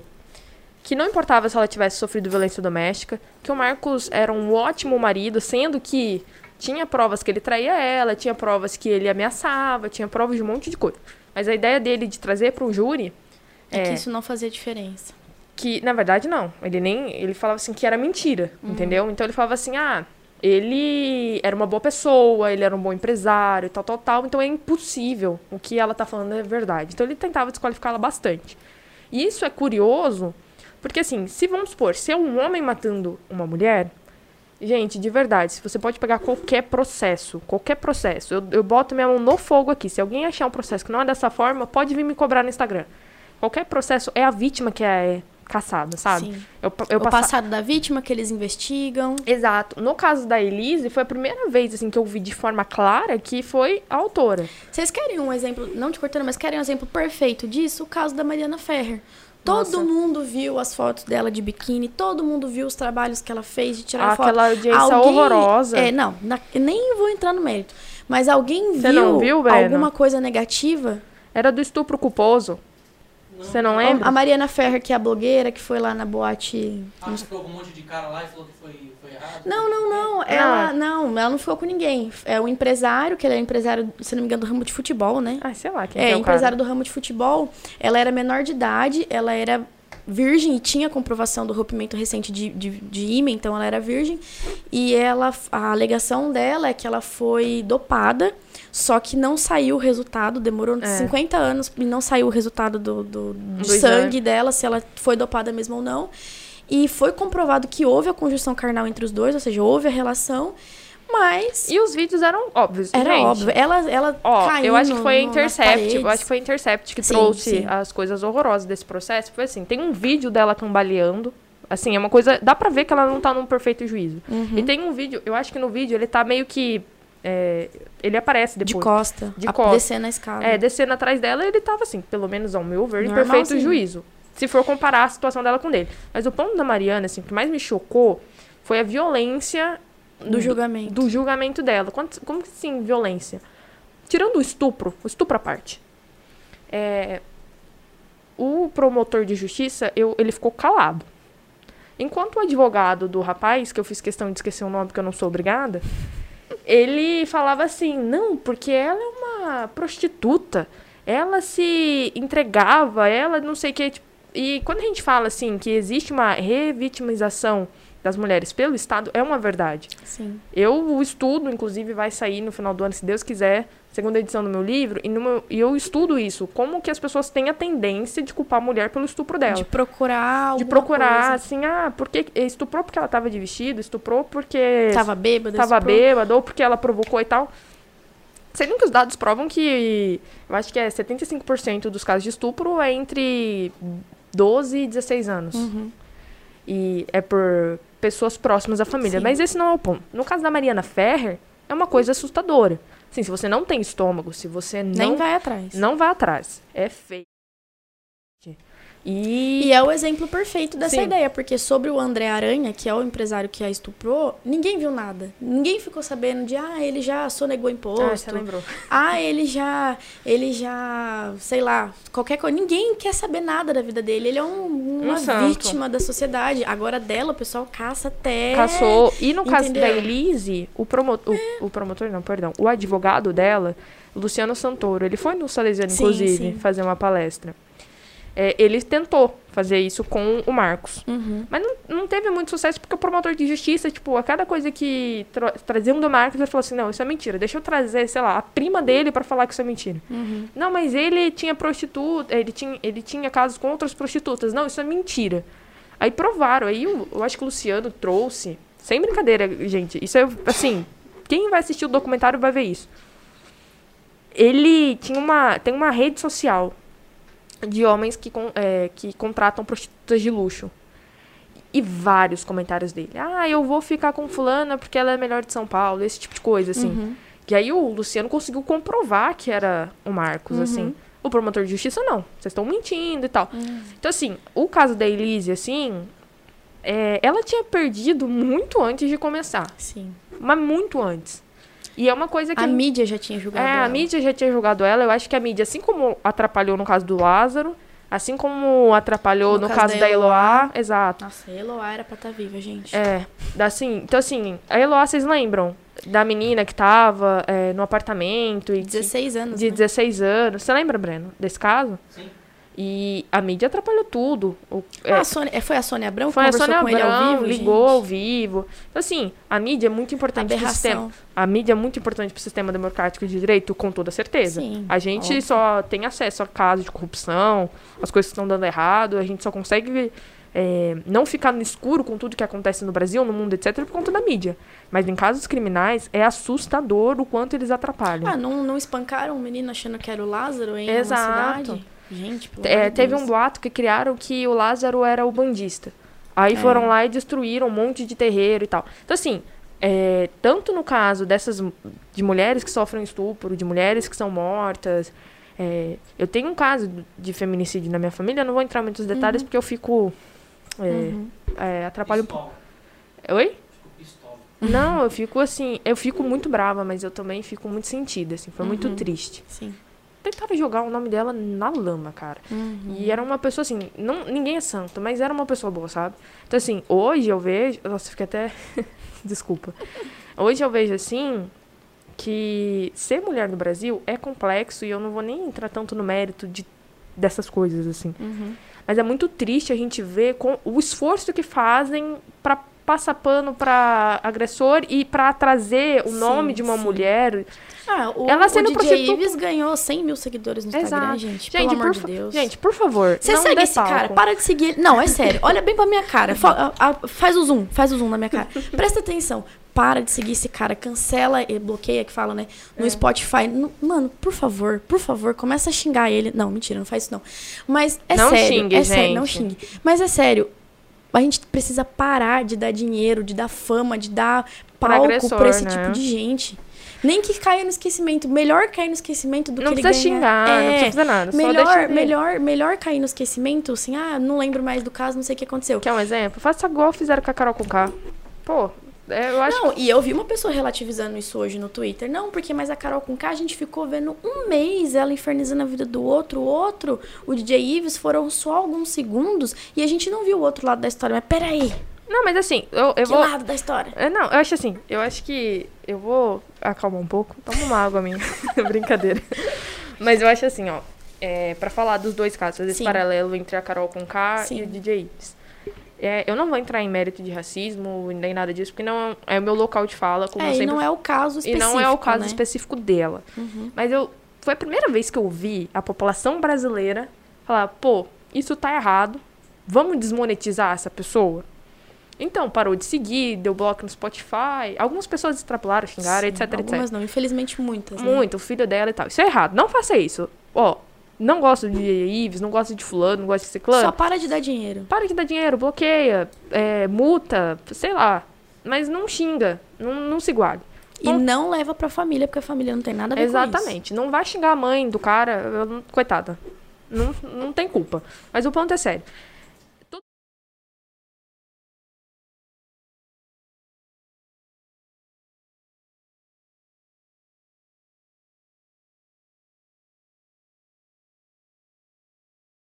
Pisada de bola que, de- que ela deu, assim, mais pesada.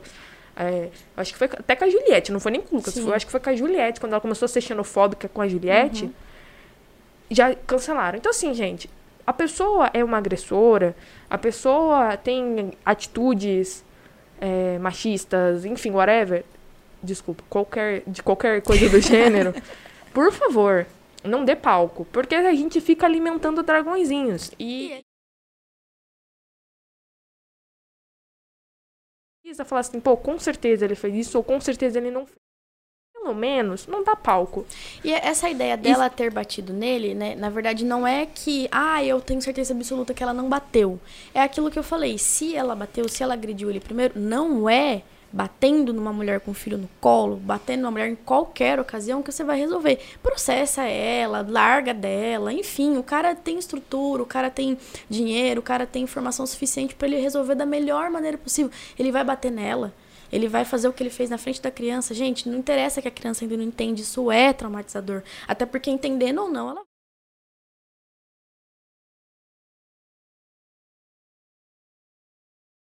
pode ser a pessoa mais errada do mundo. E é isso uma coisa que eu queria até falar quando você falou. Ah, é, por exemplo, você falou do caso na sua família. Ela era uma pessoa boa, mesmo que ela não fosse. Ah, sim, ela não certeza. merecia. Mesmo que essa Pamela fosse a pior pessoa do mundo, ela não merece Ninguém apanhar. merece, na real, Ninguém né? merece apanhar. Então, ah, é fulana era prostituta, fulana tava bêbada. Eu já vi um caso assim, inclusive na região. Uma moça foi estuprada, mas o processo virou nada porque ela tinha usado droga, porque ela tinha bebido e porque ela tinha chamado uma prostituta e um dos caras que estava lá na mesa com ela pra poder ir pra um quarto do hotel pra poder ter relação sexual. Ah, ela não era santa. E daí, enquanto ela tá tendo relação sexual porque ela quer, ótimo. Mas isso com qualquer pessoa vida- também, né? A vida é uma, a vida é sua, você Sabe- que faz o que você quiser da sua vida. Agora, a partir daí, que ela passou mal, que ela desmaiou, foram levar ela embora, jogaram ela no meio do matagal, estupraram ela, vai querer relativizar isso? Não tem como, né? Não interessa o que a pessoa fez, não interessa o que a pessoa é, ela não tá pedindo, ela não tá querendo nada, entendeu? Eu- É isso que as pessoas têm que começar a entender. Não interessa o que ela fez, ela não merece estuprar, ela não merece apanhar. Não, eu concordo. Mas assim, é... eu acho, assim, eu não, eu não gosto de bater martelos. Sim. Por mais que eu tenha uma opinião sim, forte. Sim, sim. Mas eu acho. Interpretando, assim, todas as situações, todos os casos, assim, que eu já acompanhei. Porque eu gosto de ver crimes, assim, como eles Sim. são solucionados, como eles são julgados, etc. Inclusive o Abraão, que fez Uhum, direito comigo, ele era na faculdade um criminalista perfeito, mas Sim. abandonou, né? Criminal, infelizmente, as pessoas abandonam quando vão É, advogar. dá um certo desânimo É, mas o. Eu conversava com o Abrão depois da palestra do, do Luciano, do Luciano Santoro. do Santor, que é o advogado Elis Matsunaga, que foi lá no Salesiano. A gente tava conversando. Eu tô trazendo pro processo agora. Sim. É, sobre técnicas do júri, né? Porque o júri é contar. Júri não tem nada a ver com prova. Você pode trazer assim, a pessoa tava com uma bazuca, tirou na casa, tem foto disso. Se o júri não entender que essa pessoa quis apertar o gatilho, acabou. É quem conta a melhor narrativa, é quem conta, quem traz o conto mais crível, que, que soa melhor aos ouvidos. E a gente estava comentando, é, primeiro que a defesa da Elise afogou o Ministério Público em provas. Não vou fazer comentário sobre, sobre a minha posição. Uhum. Mas assim, afogou o Ministério Público em provas. Juntou. Gente, sem brincadeira. Sabe quanto que dá? Quanto que dá 5 GB de foto, Breno, mais ou menos? Quantas fotos? Se for em, se, se for em RAW, vai dar umas 200. Agora, se for em padrão de celular, todo mundo É, usa, padrão de celular. Ah, dá aí umas 5 mil mil, 6 mil. Imagine Por aí. 6 mil fotos. Eles colocaram 5 gigas de foto pro Ministério Público analisar. Atrapalhou a defesa do Ministério Público. Porque eu lembro dele comentando que tinha Uhum. uma foto em específico, num tal, tal, tal, que não ia dar tempo do Ministério Público olhar, Uhum. E eles iam usar. que eles iam usar no júri. O júri dela, é, é, no documentário não passa o júri e fala muito rápido da pena, mas eu acho que ela ficou com 19 anos, aí eles apelaram, ela ficou com 16. A pena máxima para um homicídio é 30. Era 30, não sei se mudou com o pacote anticrime. É, eu acho que é 30 anos. Então, assim, vejam só. Caiu de 30 para 16. Gente, isso é um feito, de verdade. Uhum. Então, assim, em júri, eu me impressiono com as táticas, assim, de. Como é que eu posso dizer? As táticas de, Apresentação. de é um- apresentação. É, É, um oratória. teatro. Gente, júri é, é- teatro. É uma oratória pura ali. É você contar. Eu tenho um professor no mestrado, ele também me deu aula na Univem, ele chama Roberto da Freiria. Eu, eu uso essa técnica, comentei também no 014 Cash. Que é fala baixo quando ele tá gritando, grita quando ele tá falando baixo pra você descredibilizar a vítima. Inclusive, eu fiz um post no meu Instagram sobre isso, é bem legal. O ponto é, o júri é onde você faz a pessoa sangrar mais. Então, por exemplo, a Elise, ela tinha um problema que ela tinha esquartejado o Marcos. E às Pequeno vezes problema, né? um pequeno problema que ela tinha esquartejado o Marcos e também que ela tinha confessado e também que ela inventou histórias. Esse era o que fazia a Elise sangrar. Ao mesmo tempo, o Luciano tinha, que ela era vítima de violência doméstica, que o Marcos tinha outra família, que ele era abusivo, parará, parará, parará. O teatro foi tão grande assim, não mostra, mas eu imagino, pelo, pelas caretas que, os- que eles fazem, pelas risadas que eles dão. Gente, o documentário é muito bacana, eu acho que são quatro, cinco episódios, é muito legal. Pra vocês entenderem esse cenário que eu tô, te tra- tô trazendo pra vocês. É óbvio que eles apresentaram algo melhor do que o Ministério Público. E vou trazer um pouco mais, porque a gente tinha combinado, assim, de, de trazer e tal. Fazer uma pergunta pra você do Ministério Público. Sim. Você já acompanhou algum júri ou não? Não. Não. Não. Mas no Memoriais é um pouquinho o que foi. Eu já fiz memoriais de... De júri. É, pra pedir pronúncia. Exato. Que, que é pronúncia?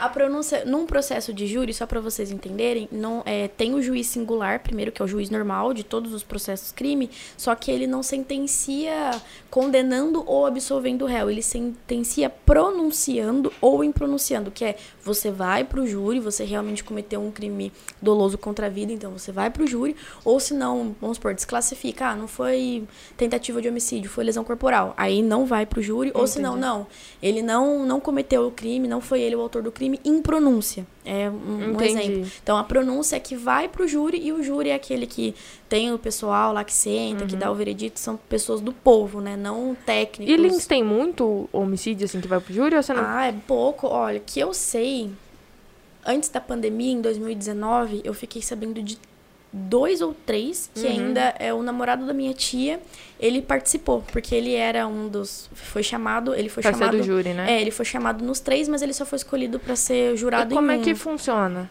pra ser escolhido de júri? Então, é uma. Você não se inscreve, não tem como se inscrever por indicação. Eles fazem uma lista, tem as datas, se eu não me engano, em outubro para publicar em dezembro, não sei. Eles fazem uma lista, basicamente, não sei como é que tá sendo agora na pandemia, mas você deixa essa lista na porta do fórum com as pessoas, assim. É, não pode ter cometido crime, não pode. Tem uma, tem É, que ter uma idade X, né? É, idoneidade moral, vamos colocar assim. Idoneidade moral é que você tem uma boa reputação. Uma boa reputação. E aí deixa lá por alguns meses na porta do fórum, aí as pessoas podem consultar. Então vamos supor, eu li um nome lá e falo, ah, esse cara aqui é, sei lá, estelionatário. Eu falo, ó, esse cara aqui é meio torto por causa disso, disso, disso. E ainda tem essa possibilidade de tirar um nome. Aí tem esses nomes lá, desses nomes, quando tem o júri, convoca essas pessoas. Essas pessoas têm que ir, né? Inclusive, se você estiver trabalhando, é uma, uma previsão constitucional que você Tem que ir e não pode perder. não pode perder e aí você te- vai abonar no serviço, É. né? Recebe o, o- como se fosse um atestado que você vai Sim, você não você recebe salário tranquilo, não normal, não atrapalha pode, em nada. não pode é, descontar nada. Aí você vai e lá na hora faz um sorteio dentre, de, dentre essas pessoas que eu não lembro a quantidade, mas faz um sorteio e sete compõem a mesa dos jurados. E aí esses sete vão ser os que vão julgar. Os que vão assistir todo o, o plenário e no final vai perguntar pra eles, eles vão responder por cédulas, né? Que eles colocam no, Sim, é de sim e não, as perguntas urna, só. sim, não. Ah, você, o réu deve ser condenado? Sim. O réu, a qualificadora? Sim. Ah, o Ah, réu cometeu bacana. crime? Sabe uma sim. coisa que a gente não explicou e eu acho bacana? O que, que é. Explica a qualificadora pra uma criança de 5 anos aí. Não, a- é, foi o que eu falei lá. Por exemplo, o crime de furto. Ah, vamos falar do homicídio, que é o que a gente tá É. falando agora. Homicídio é matar alguém. Tá escrito exatamente essas duas palavras no artigo 121 do Código Penal. Então, tô aqui com uma faquinha, tem uma pessoa sentada do meu lado, matei. Pronto. Matou o Breno. Matei o Breno. Sai daqui. Dá uma faca aí. É. Aí vamos supor que eu mato é, em razão do gênero. Ah, tem uma mulher aqui, eu sou um homem, tem uma mulher aqui. O Breno te matou, no caso, porque você é mulher. Tá bom, então. O Breno me matou, porque. Ah, essas conversas. Ô, inventa outra coisa, mano. Fala que o Dunha matou o Jorge. O Dunha matou, o Dunha me matou. matou o Evandro. É, e bom. ficou, e ficou provado que era Qualquer- por causa do meu gênero, porque ah, eu fui Tem chamada ódio de pra ser para ser a chefe dele, ele não gostou e falou pra todo mundo: "Não, porque ela é minha chefe, eu não admito que minha mulher, que uma mulher seja minha chefe, vai e me mata". Aí vai qualificar por causa que foi um, em razão do gênero. Outra qualificadora, por exemplo, motivo torpe. Motivo torpe ele não tem uma explicação muito lógica. Vamos supor assim que eu tô com ciúmes porque ele ganhou a promoção e eu não. Não, é Motivo. esse. Então, tem uma. É. Motivo fútil. Ah, ele pisou no meu pé. Matei ele. Gente, Exato. pelo amor de Deus, motivo muito É. fútil. Tem mais algum? que- Não sei. Eu não lembro, tem assim. vários. Ah, tem da violência doméstica, né? É que é o esse que eu falei que, na verdade, não é violência doméstica, é o feminicídio, É. é, em razão do gênero, é geral. É o, é o lesão corporal que tem em Ah, razão tá. do gênero. É a violência Enfim, ah, uma informação importante que uma vez me perguntaram sobre se. Ah, só pra encerrar, a qualificadora muda a pena. Então, Aumenta. a pena aumenta. A pena do, do homicídio é 6 a 30. A do 6 a 12. feminicídio. É, 6 a 12, desculpa.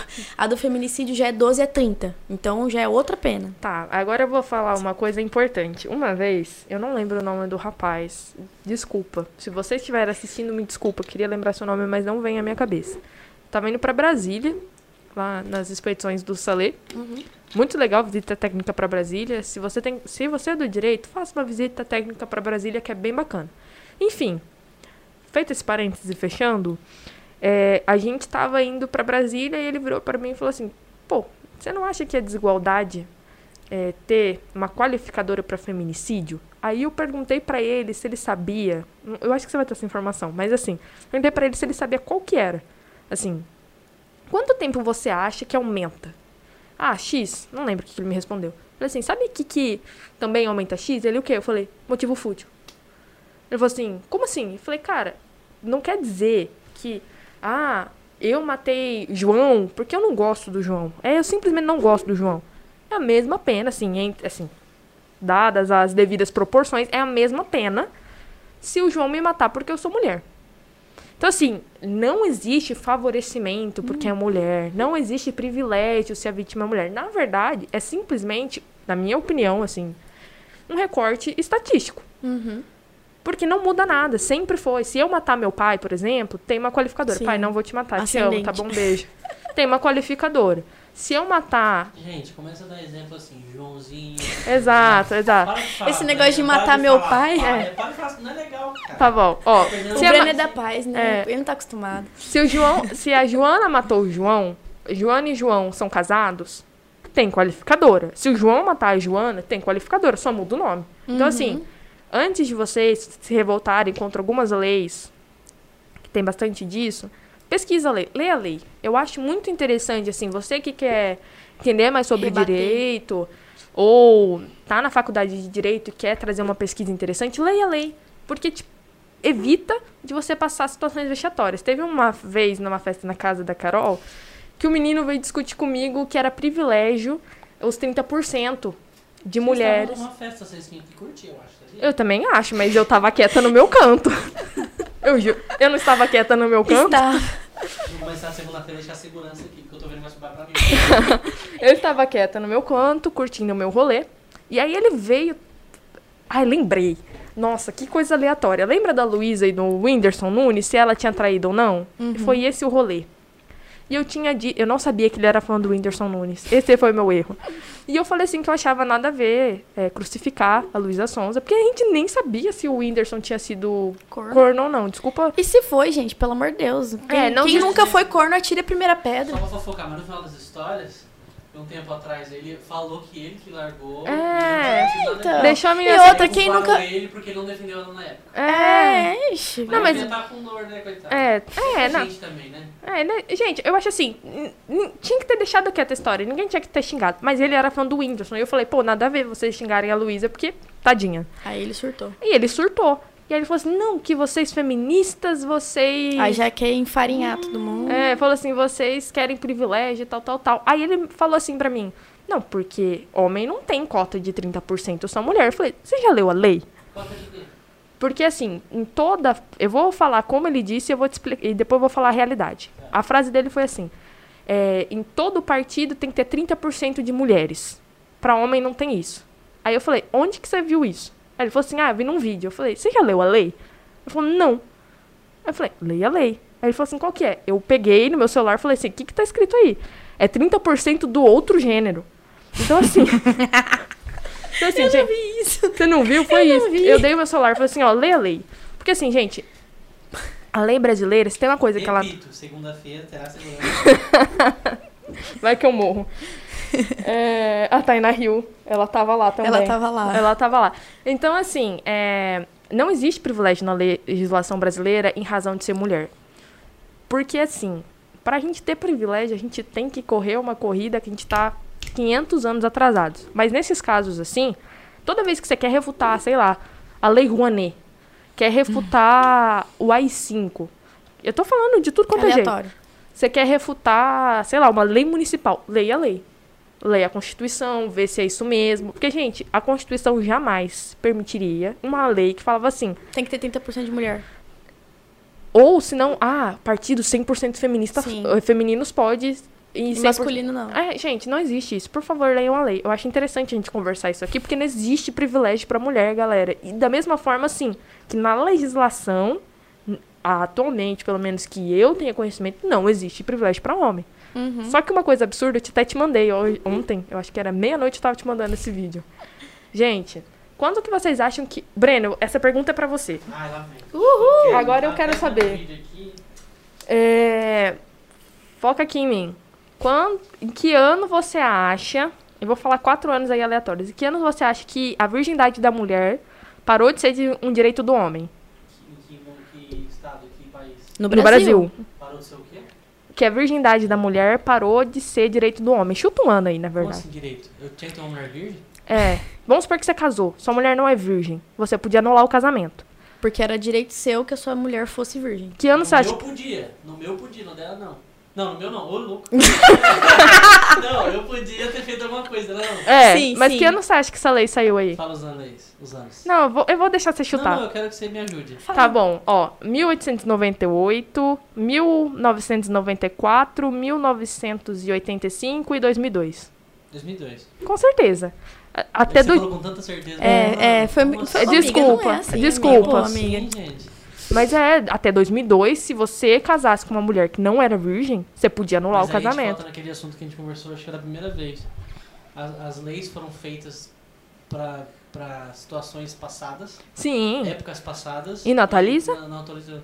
E é escrito estranho ainda. e escrita estranha. Escrito estranho. De que ano é o Código Penal? 45. Rapaz. Quase, quase 100 anos, 80 anos já. velho. 45. Exatamente. Então, gente, assim, a gente tem bizarrices. Sabe uma coisa que eu vi? Assim, achei aleatório também. Hum. No Alasca, você não pode ficar bêbado. Não pode? Olha que... Bom, já tá fora da minha lista de futuras viagens. É, e no Ala- Sabe por quê? Porque no Alasca, por ser muito inverno e ter pouco sol, as pessoas ficavam alcoólatras e se matavam. Aí você não que pode tristeza. Você não pode ficar bêbado no Alasca. Então, assim, existem leis muito bizarras. Tem. Existem leis, assim, que tem um cunho igual no Alasca, as pessoas estavam se matando. Ok, passo- entendo o motivo pelo qual você não pode ficar bêbado no Alasca. Mas no Brasil, a gente tem muita bizarrice. Tem, Tem. tem uma cidade no Rio Grande do Sul, por exemplo, que você não pode dar nome de humano pra cachorro. Você- a sua cachorra tem que chamar pipoca, paçoca. Cachorra chama Juliana. Mentira. Mentira. Mas assim, quando eu digo. Mas é sério. E, e-. Oi? Eu não ia poder morar nesse lugar, não. Não, Não. Eu não lembro a cidade. Mas é, é bacana a gente falar isso, Uhum. porque assim, você tá falando. Nossa, tô batendo duas vezes aqui. É, você tá falando do Ministério Público, né? É, é muito interessante a gente entender que a gente trabalha com o Código Penal de 1945. Óbvio que tem atualizações. Por exemplo, Ah, a lei de não persecução penal é novíssima. A, o ANPP veio com o pacote anticrime 2019. Então, gente, a cor de não persecução penal é o seguinte, você Pra não ir presinho. Pra você não ir Pra não ir preso. Então, assim, vamos supor, você atropelou o João. Pra não falar Breno. Você atropelou o João. É, você é réu primário, foi sem querer, tava escuro, sei lá, aconteceram várias coisas pra você sem querer atropelar e o você João. tem que confessar. E você confessa que você atropelou o João. Aí o promotor vai virar pra você e falar assim, ó, pra você não ir preso, paga uma cesta básica e faz um mês de serviço voluntário na Santa Casa, um exemplo. Aí, pronto, você não é preso. Desde que em cinco anos você não cometa outro crime, etc. Uhum. Então, assim, tem- existem coisas novas no, no direito penal brasileiro. Por exemplo, a Maria da Penha de 2009. 2006. 2006, verdade. Entrou em vigência em 2007. Perdão, gente, desculpa, errei. é, e é bacana a gente saber, saber por que, que existe a lei. Você sabe, né? É óbvio Sim, que você sabe. Por que, que existe a lei Maria da Penha? Maria Maria Fernanda É, é. da Penha, tem o nome dela. Foi um outro caso bizarro também de violência doméstica no Brasil, mas em resumo, ela sofreu diversas tentativas de homicídio do marido. Inclusive, ela, ser eletrocutado. é, ela, ela, uma das, das tentativas, ela tava na banheira e ele jogou o secador na banheira, que era pra matar ela ele- eletrocutada mesmo, e acredito que é Deus que, que ela não morreu.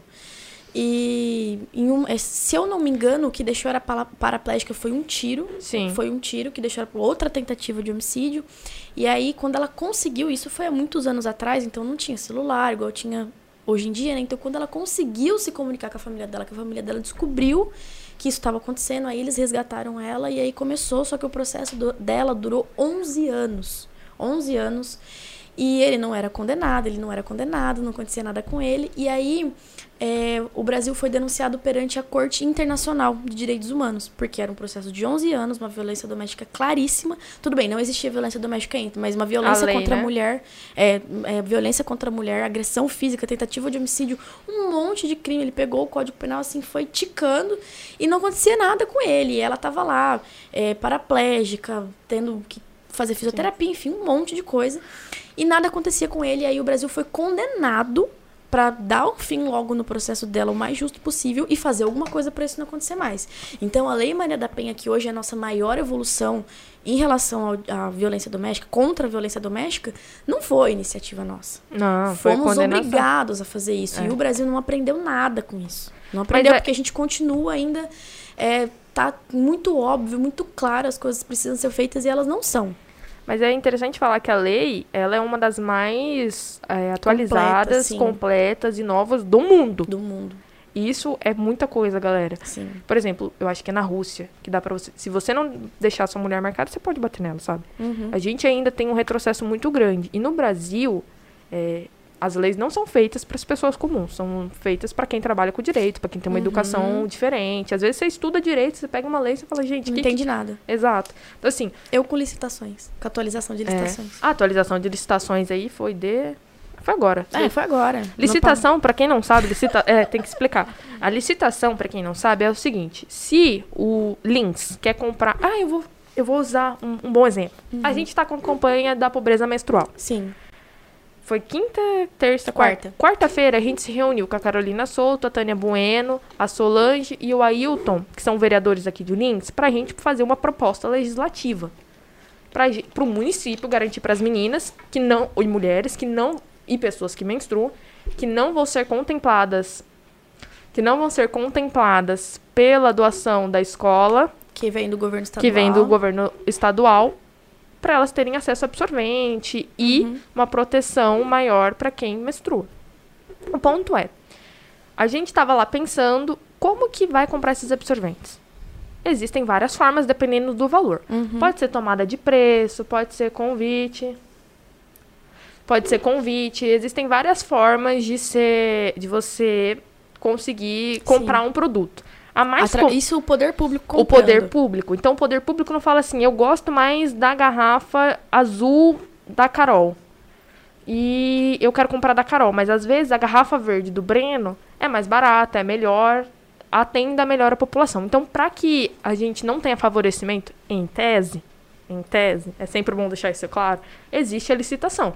Então, o poder público vai falar assim, olha, a gente precisa comprar garrafas de plástico para a escola pública. Então, várias empresas que fazem garrafas de plástico de escola pública vão se apresentar para votar nesse projeto. No nosso caso, que é o projeto contra a pobreza menstrual, serão de absorventes ou calcinhas adaptadas é, para menstruação, menstruação ou absorventes reutilizáveis. Então, o poder público ele vai fazer uma licitação, vai convidar as empresas e as empresas vão mostrar qual, uhum. os produtos e os valores. É dessa forma que se compra qualquer coisa Tem hoje. Tem toda uma burocracia, um procedimento. Exato. Em tese, isso é para evitar corrupção, favorecimento, etc. Mas Superfaturamento. Não... Exato, exato, mas isso assim, em tese, né? Uhum. Infelizmente, a gente tem escândalos. Sim. Por exemplo, a JBS lá da do triplex do Lula e tal, tal, tal, desse, sim, dessa sim. galera.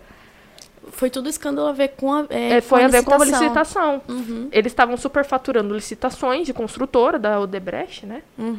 Estavam superfaturando as, as licitações e aí perceberam que esse superfaturamento tinha rachadinha, pagava um, pagava outro, e assim por diante. Uhum. Então, assim, todas as vezes que você vê um escândalo político, leia as legislações para você entender, porque eu acho interessante as pessoas entenderem. Quem que tá sei lá, o Joãozinho da padaria está envolvido no escândalo político. Por quê? Às vezes ele era um laranja, uhum. às vezes ele era assessor do vereador e não comparecia, uhum. ou de um deputado e não comparecia. Então é, é legal, assim, esse projeto do Engaje Direito é para simplificar essas coisas para vocês. Sim. Mas na vida. E a gente vê muito isso, por exemplo, essa coisa de vídeos do WhatsApp. Aí a pessoa vai, coloca lá um terno, grava um vídeo. Não, porque fulano fez isso, ciclano fez aquilo, porque o juiz fez tal coisa. Mas se você.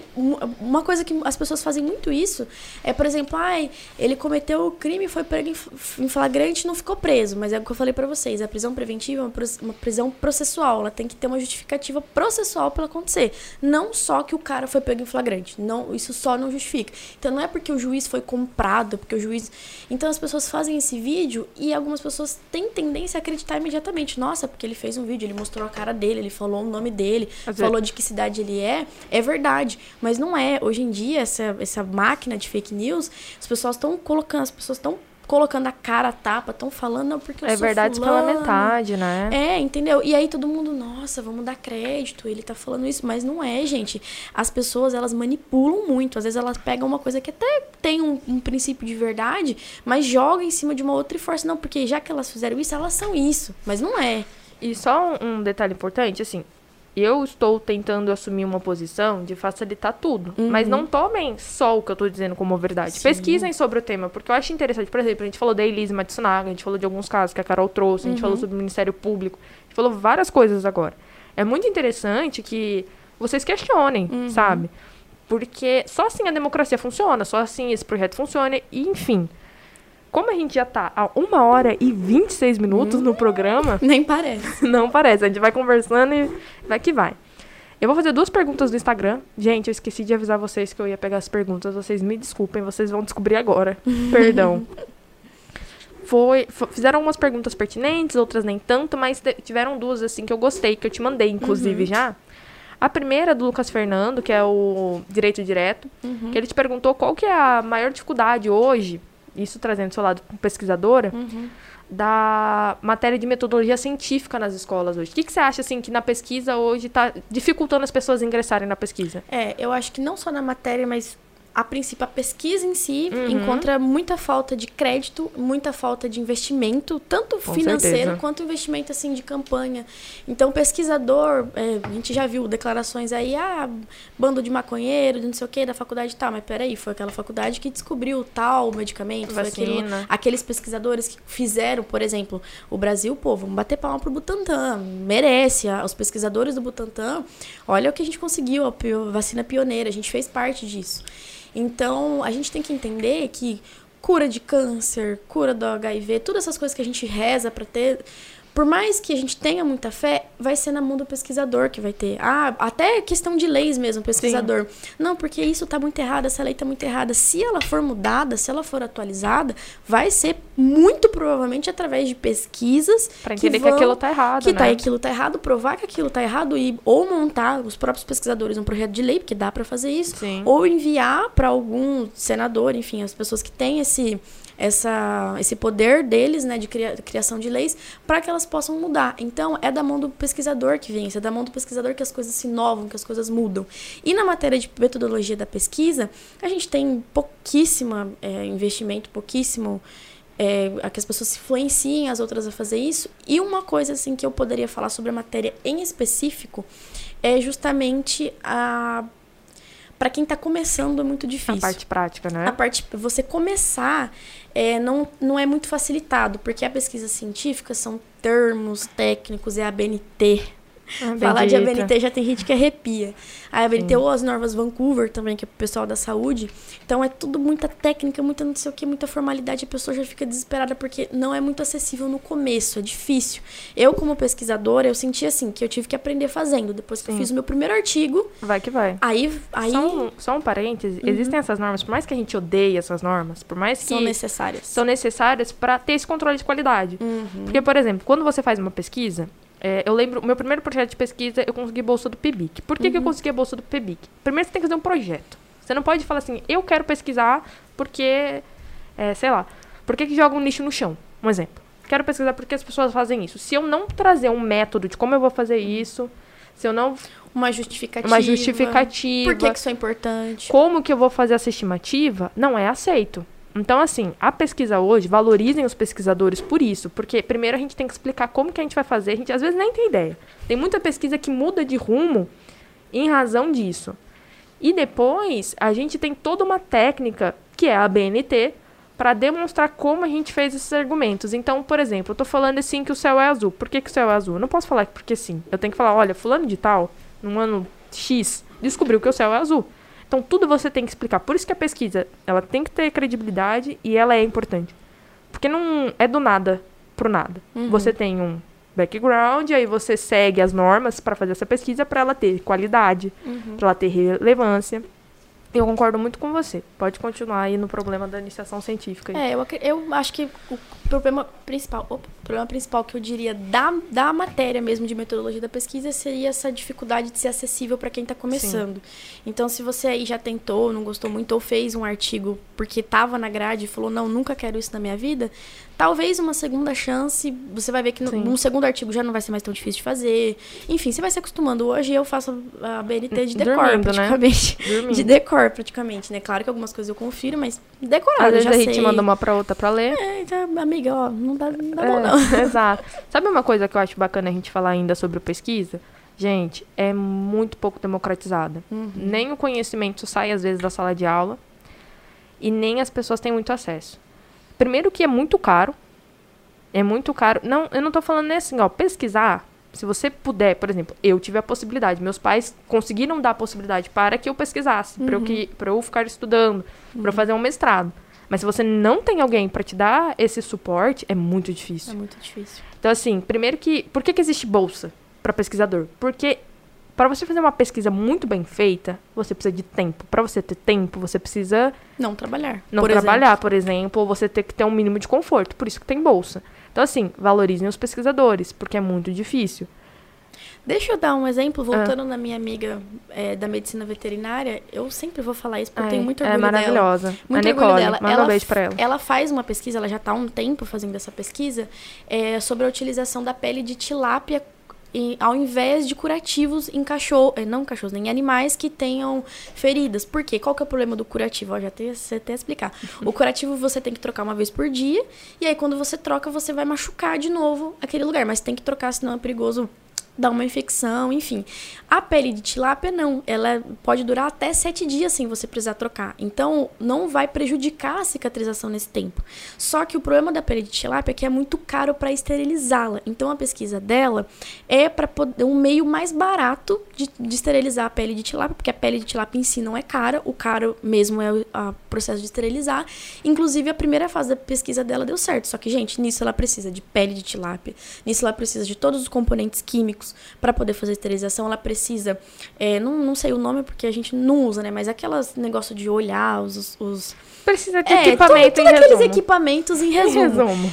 E da onde que ela vai tirar isso? Com que dinheiro ela vai fazer isso? Exato. Entendeu? E primeiro que não dá para trabalhar, porque ela tem que ficar várias horas seguidas e tem a hora do dia certa para fazer isso. Enfim, é um, é um. Então, em resumo, em assim. resumo, É pesquisa muito legal. É, a pesquisa legal, ela é muito importante e a gente precisa de incentivo. E ela é pouco investida. Exatamente. Quando o Congresso Nacional de Iniciação Científica, que a Carol comentou, que ela participou tal, eu amo, particularmente. Você ganhou, né, amiga? É, eu ganhei. Nem acredito. Até hoje, às vezes, eu vou lá no site e falo, pô, meu Ganhei nome. meu nome, não acredito. E eu acho muito bacana. O que você falou, Breno? Breno? O que você falou? Não? Ai, desculpa, eu escutei. Não, eu tô olhando, tô, tô, tô monitorando uma Paula de fala, eu assustei. Ai, Ah. desculpa. Gente, desculpa. Mas enfim, o que, que eu gosto do, do Conic? É, de verdade, você convive no presencial é melhor, muito Hum. melhor. Você convive com, no mínimo, uns 4 mil pesquisadores no dia. Uhum. E você vai de sala em sala e você descobre que, sei lá, estão fazendo um direito comparado. O direito comparado é quando você pega uma lei de outro país e traz e compara com o do Brasil sobre uso de tabaco, por exemplo. E aí você descobre outras vertentes e tal. E, e o Congresso Nacional de Iniciação Científica, ele é um. Como é que eu posso dizer? Se você tá correndo uma corrida de 100 metros, ele é medalha. Entendeu? Uhum. Então, assim, e eles dão bonificação pra quem ganha e tal. Então, é muito bacana e é um dos poucos projetos, assim, que eu sei de cabeça que incentiva a pesquisa no Brasil hoje. E é uma estrutura sensacional. Outra coisa importante, porque a gente já está novamente falando há uma hora e 34 minutos. eu imaginei que a gente ia falar bastante mesmo. Outra coisa bacana pra gente comentar é que a sua monografia, em específico a sua, ela foi indicada à publicação, não foi Sim, pelo Juliano, sim. que é o seu orientador, que foi Sim. o meu também. Tá nisso. Beijo, Juliano. E por que que, as, por que que ela foi indicada à publicação? É, então, como eu falei pra vocês que eu, eu falo sobre a possibilidade de uma proposta que, que mude, que acrescente uma, uma possibilidade da mulher não responder pelo crime, é, se ela provar que foi em violência doméstica, enfim, todos esses pontos que eu já tinha comentado, ele é inédito. A gente existe é, assunto sobre isso em outros países, mas no Brasil ele é inédito. Ninguém falou ainda sobre uma excludente de licitude específica para mulheres vítimas de violência doméstica que reagem aos seus agressores. Ninguém falou sobre isso ainda. Então, não, não só a questão de inédito, né? Outros TCCs também foram indicados que não foram inéditos, mas eu acho que isso foi um ponto assim que os Exato. professores, eu, a minha banca foi o professor Pedro e o professor Rafael, além do Juliano, que são dois penalistas.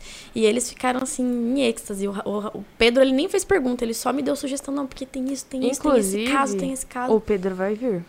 Ai, vocês vão adorar. Não vou falar Assistam, quando, eu não vou assistam. falar quando, nem como, nem onde, mas é um spoiler que eu e o Breno vamos soltar Logo. logo, não sei quando, desculpa. Professor, professor Pedro. E ele é um. Sabe o que que é bacana? Eu tô no mestrado. Uhum. O Pedro é usado de exemplo no mestrado. Sério? Sério, eu Nossa. falei pra ele, eu tirei uma foto e mandei pra ele. Gente, o Pedro, ele pesquisa sobre crimes nazistas no Brasil. É antissemitismo, mas eu tô traduzindo pra ficar mais fácil. Uhum. Ele pesquisa sobre o nazismo no Brasil. E ele traduziu, e ele traduziu o Código Penal alemão. Traduziu, eu acho que Olha, eu sei que eu eu já perdi as contas de quantas Ele- línguas ele fala. ele fala he- hebraico, fala alemão, fala italiano, inglês. O homem é uma máquina. E ele foi meu primeiro orientador também. Então ele é fantástico. Gosto muito do Pedro. Beijo, Pedro. Eu também já fiz pibique com ele. Ele é sensacional. É uma pessoa assim. Gente, se vocês não conhecem é, muito sobre an- antissemitismo, vulgo, crimes nazistas no Brasil, pesquisa Pedro Lima Marcheri. Vai vir uma surra de coisas interessantes pra vocês lerem. Mas eu puxei esse gancho porque quando eu fiz a minha banca, você estava lá inclusive. Amiga de verdade, ela já namorava. Amiga de verdade é assim. Dia eu- dos namorados! minha banca caiu no dia dos namorados às nove e meia da noite. E ela estava lá. Mas o ponto é, na minha banca, eu lembro assim, eu levei, eu levei soco, né? Hum. Eu tive uma banca, que a gente, foi a banca da morte. Eu não vou citar nomes aqui, mas eram. Eu vou falar só de um. O Marcelo, amor da vida, maravilhoso. Mas eu tinha um, um professor X que estava na minha banca que ele pegou o dia pra me socar a cabeça. E, foi- e no final, eles indicaram pra publicação. Uhum. E é muito interessante porque, gente, quando você pesquisa, assim, no meu caso, eu fui um pouquinho mais louca, né? Uhum. Eu escrevi só com mulheres, sobre desigualdade de gênero, e fiz propostas de mudanças na legislação com direito comparado. E eu lembro que a briga era porque falaram que a minha pesquisa era muito teórica, porque eu não tinha uma lei para me basear. Mas o interessante foi, é a mesma, assim, eu não fiz uma proposta legislativa como você, mas eu dei insights sobre propostas legislativas. Então, para quem tá pesquisando, não precisa ser no direito. a pesquisa precisa de pessoas inovando. Hum. Inovar não quer dizer parar de falar de coisas que as pessoas já falam, mas é dar um novo olhar, Uma nova solução. uma um nova problema solução. antigo. Por exemplo, você faz matemática, às vezes tem lá uma forma mais fácil de você achar Bhaskara, não sei, o X. Não entendo de matemática, desculpa. O bendito X. O bendito X. Às vezes você faz filosofia, você pode interpretar um filósofo de uma nova maneira. Breno, fala uma faculdade aí que você já fez. Você fez cinco, cara. É, administração. Administração. Às vezes você acha uma técnica de negociação muito melhor do que as Uhum. pessoas usam hoje. Então, gente, pesquisem, é muito bacana. E pra encerrar, a última pergunta é: como que você conseguiu o estágio na promotoria? Ah, Eu acho bacana difundir esse conhecimento. É, muita gente, muita gente pergunta isso pra mim. É através de um concurso, gente. Um con- Olha só. pra ser estagiário, um concurso. Eu fiz em Araçatuba, se eu não me engano, esse concurso. Eu tinha certeza que eu tinha reprovado. Mas foi tão difícil, tão difícil, que mesmo não indo muito bem, eu passei. É, não, é bem difícil. É, e aí você coloca lá as vagas pretendidas, né? Qual a região. E aí tinha, se eu não me engano, três vagas pra Lins. Duas vagas. Tinha apenas duas vagas pra Lins. Inclusive, quem passou comigo foi a Ana Flávia. É, beijo, Ana. Flávia. É. Ganha bem? E olha, olha como. Ganha bem. Olha, pra nível de estágio, sim, mas é um estágio, gente. Quatro horas por dia vocês não vão sustentar não a família. espere. É, não vai sustentar a família. Mas assim, se você tem a possibilidade de fazer um estágio, se você não precisa trabalhar pra pagar a faculdade, essas coisas assim, meu, sensacional. Sensacional. E tem mais um ponto bom: conta como atividade jurídica. Então, se você comprovar os dois anos de estágio. é, por exemplo, tem concursos que pede no mínimo três anos, no mínimo dois anos de atividade jurídica para você poder Prestar. prestar o concurso. Esse, só esse estágio, antes de você formar, você já tem dois anos, Sim. entendeu? Então você não vai precisar e tem que trabalhar três anos para depois prestar o concurso. Não, já tem a, a questão. Exato. Aí é um concursinho, você faz. Tinha as duas vagas, é aleatório. Ainda eu- fiquei falando que Deus dá asa pra cobra, né? Porque eu gosto muito de penal. E era uma vaga na promotoria da infantil, na vara infantil Que é pesadíssima. que não é leve também, e na criminal. Eu falei, gente, eu tenho certeza que eu vou pegar infantil, porque Deus não vai dar obra pra, pra, pra cobra, assim, de eu pegar a criminal e trabalhar logo com criminal. E aí você deu sorte. Pois eu dei sorte. Mas, amiga, assim, E cá estou eu. infan- é, vara da infância, cara, Não, eu sei, É não é moleza. pesado. Assim, os pouco, o pouco contato que eu tive, pouco nada, porque tem muito crime Uhum. com criança em links. Gente, sabe aquelas coisas horrorosas que você vê na TV? Existe em links, tá bom? Tem links. É, existem coisas tenebrosas em links com criança. Não vou entrar no mérito porque eu acho que aqui não é o local de ser dito isto. Uhum. A cara do Breno de decepção.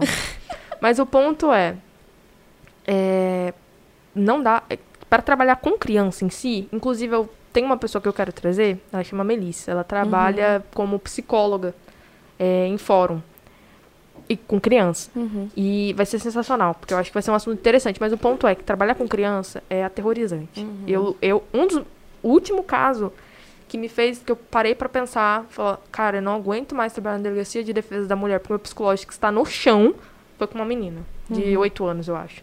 Horrível, assim. Eu ia ser preso rapidinho. Não foi, um. tá? Não, é é você? Eu Ia ser preso? um. Ah, tá. O cara não foi. Não, eu mataria um. Porque eh, foi o avô da criança, sabe? Tinha Aí se aquele vídeo. negócio de legítima defesa, negócio, esse negócio aí, eu ia dar um rolo em mim isso aí.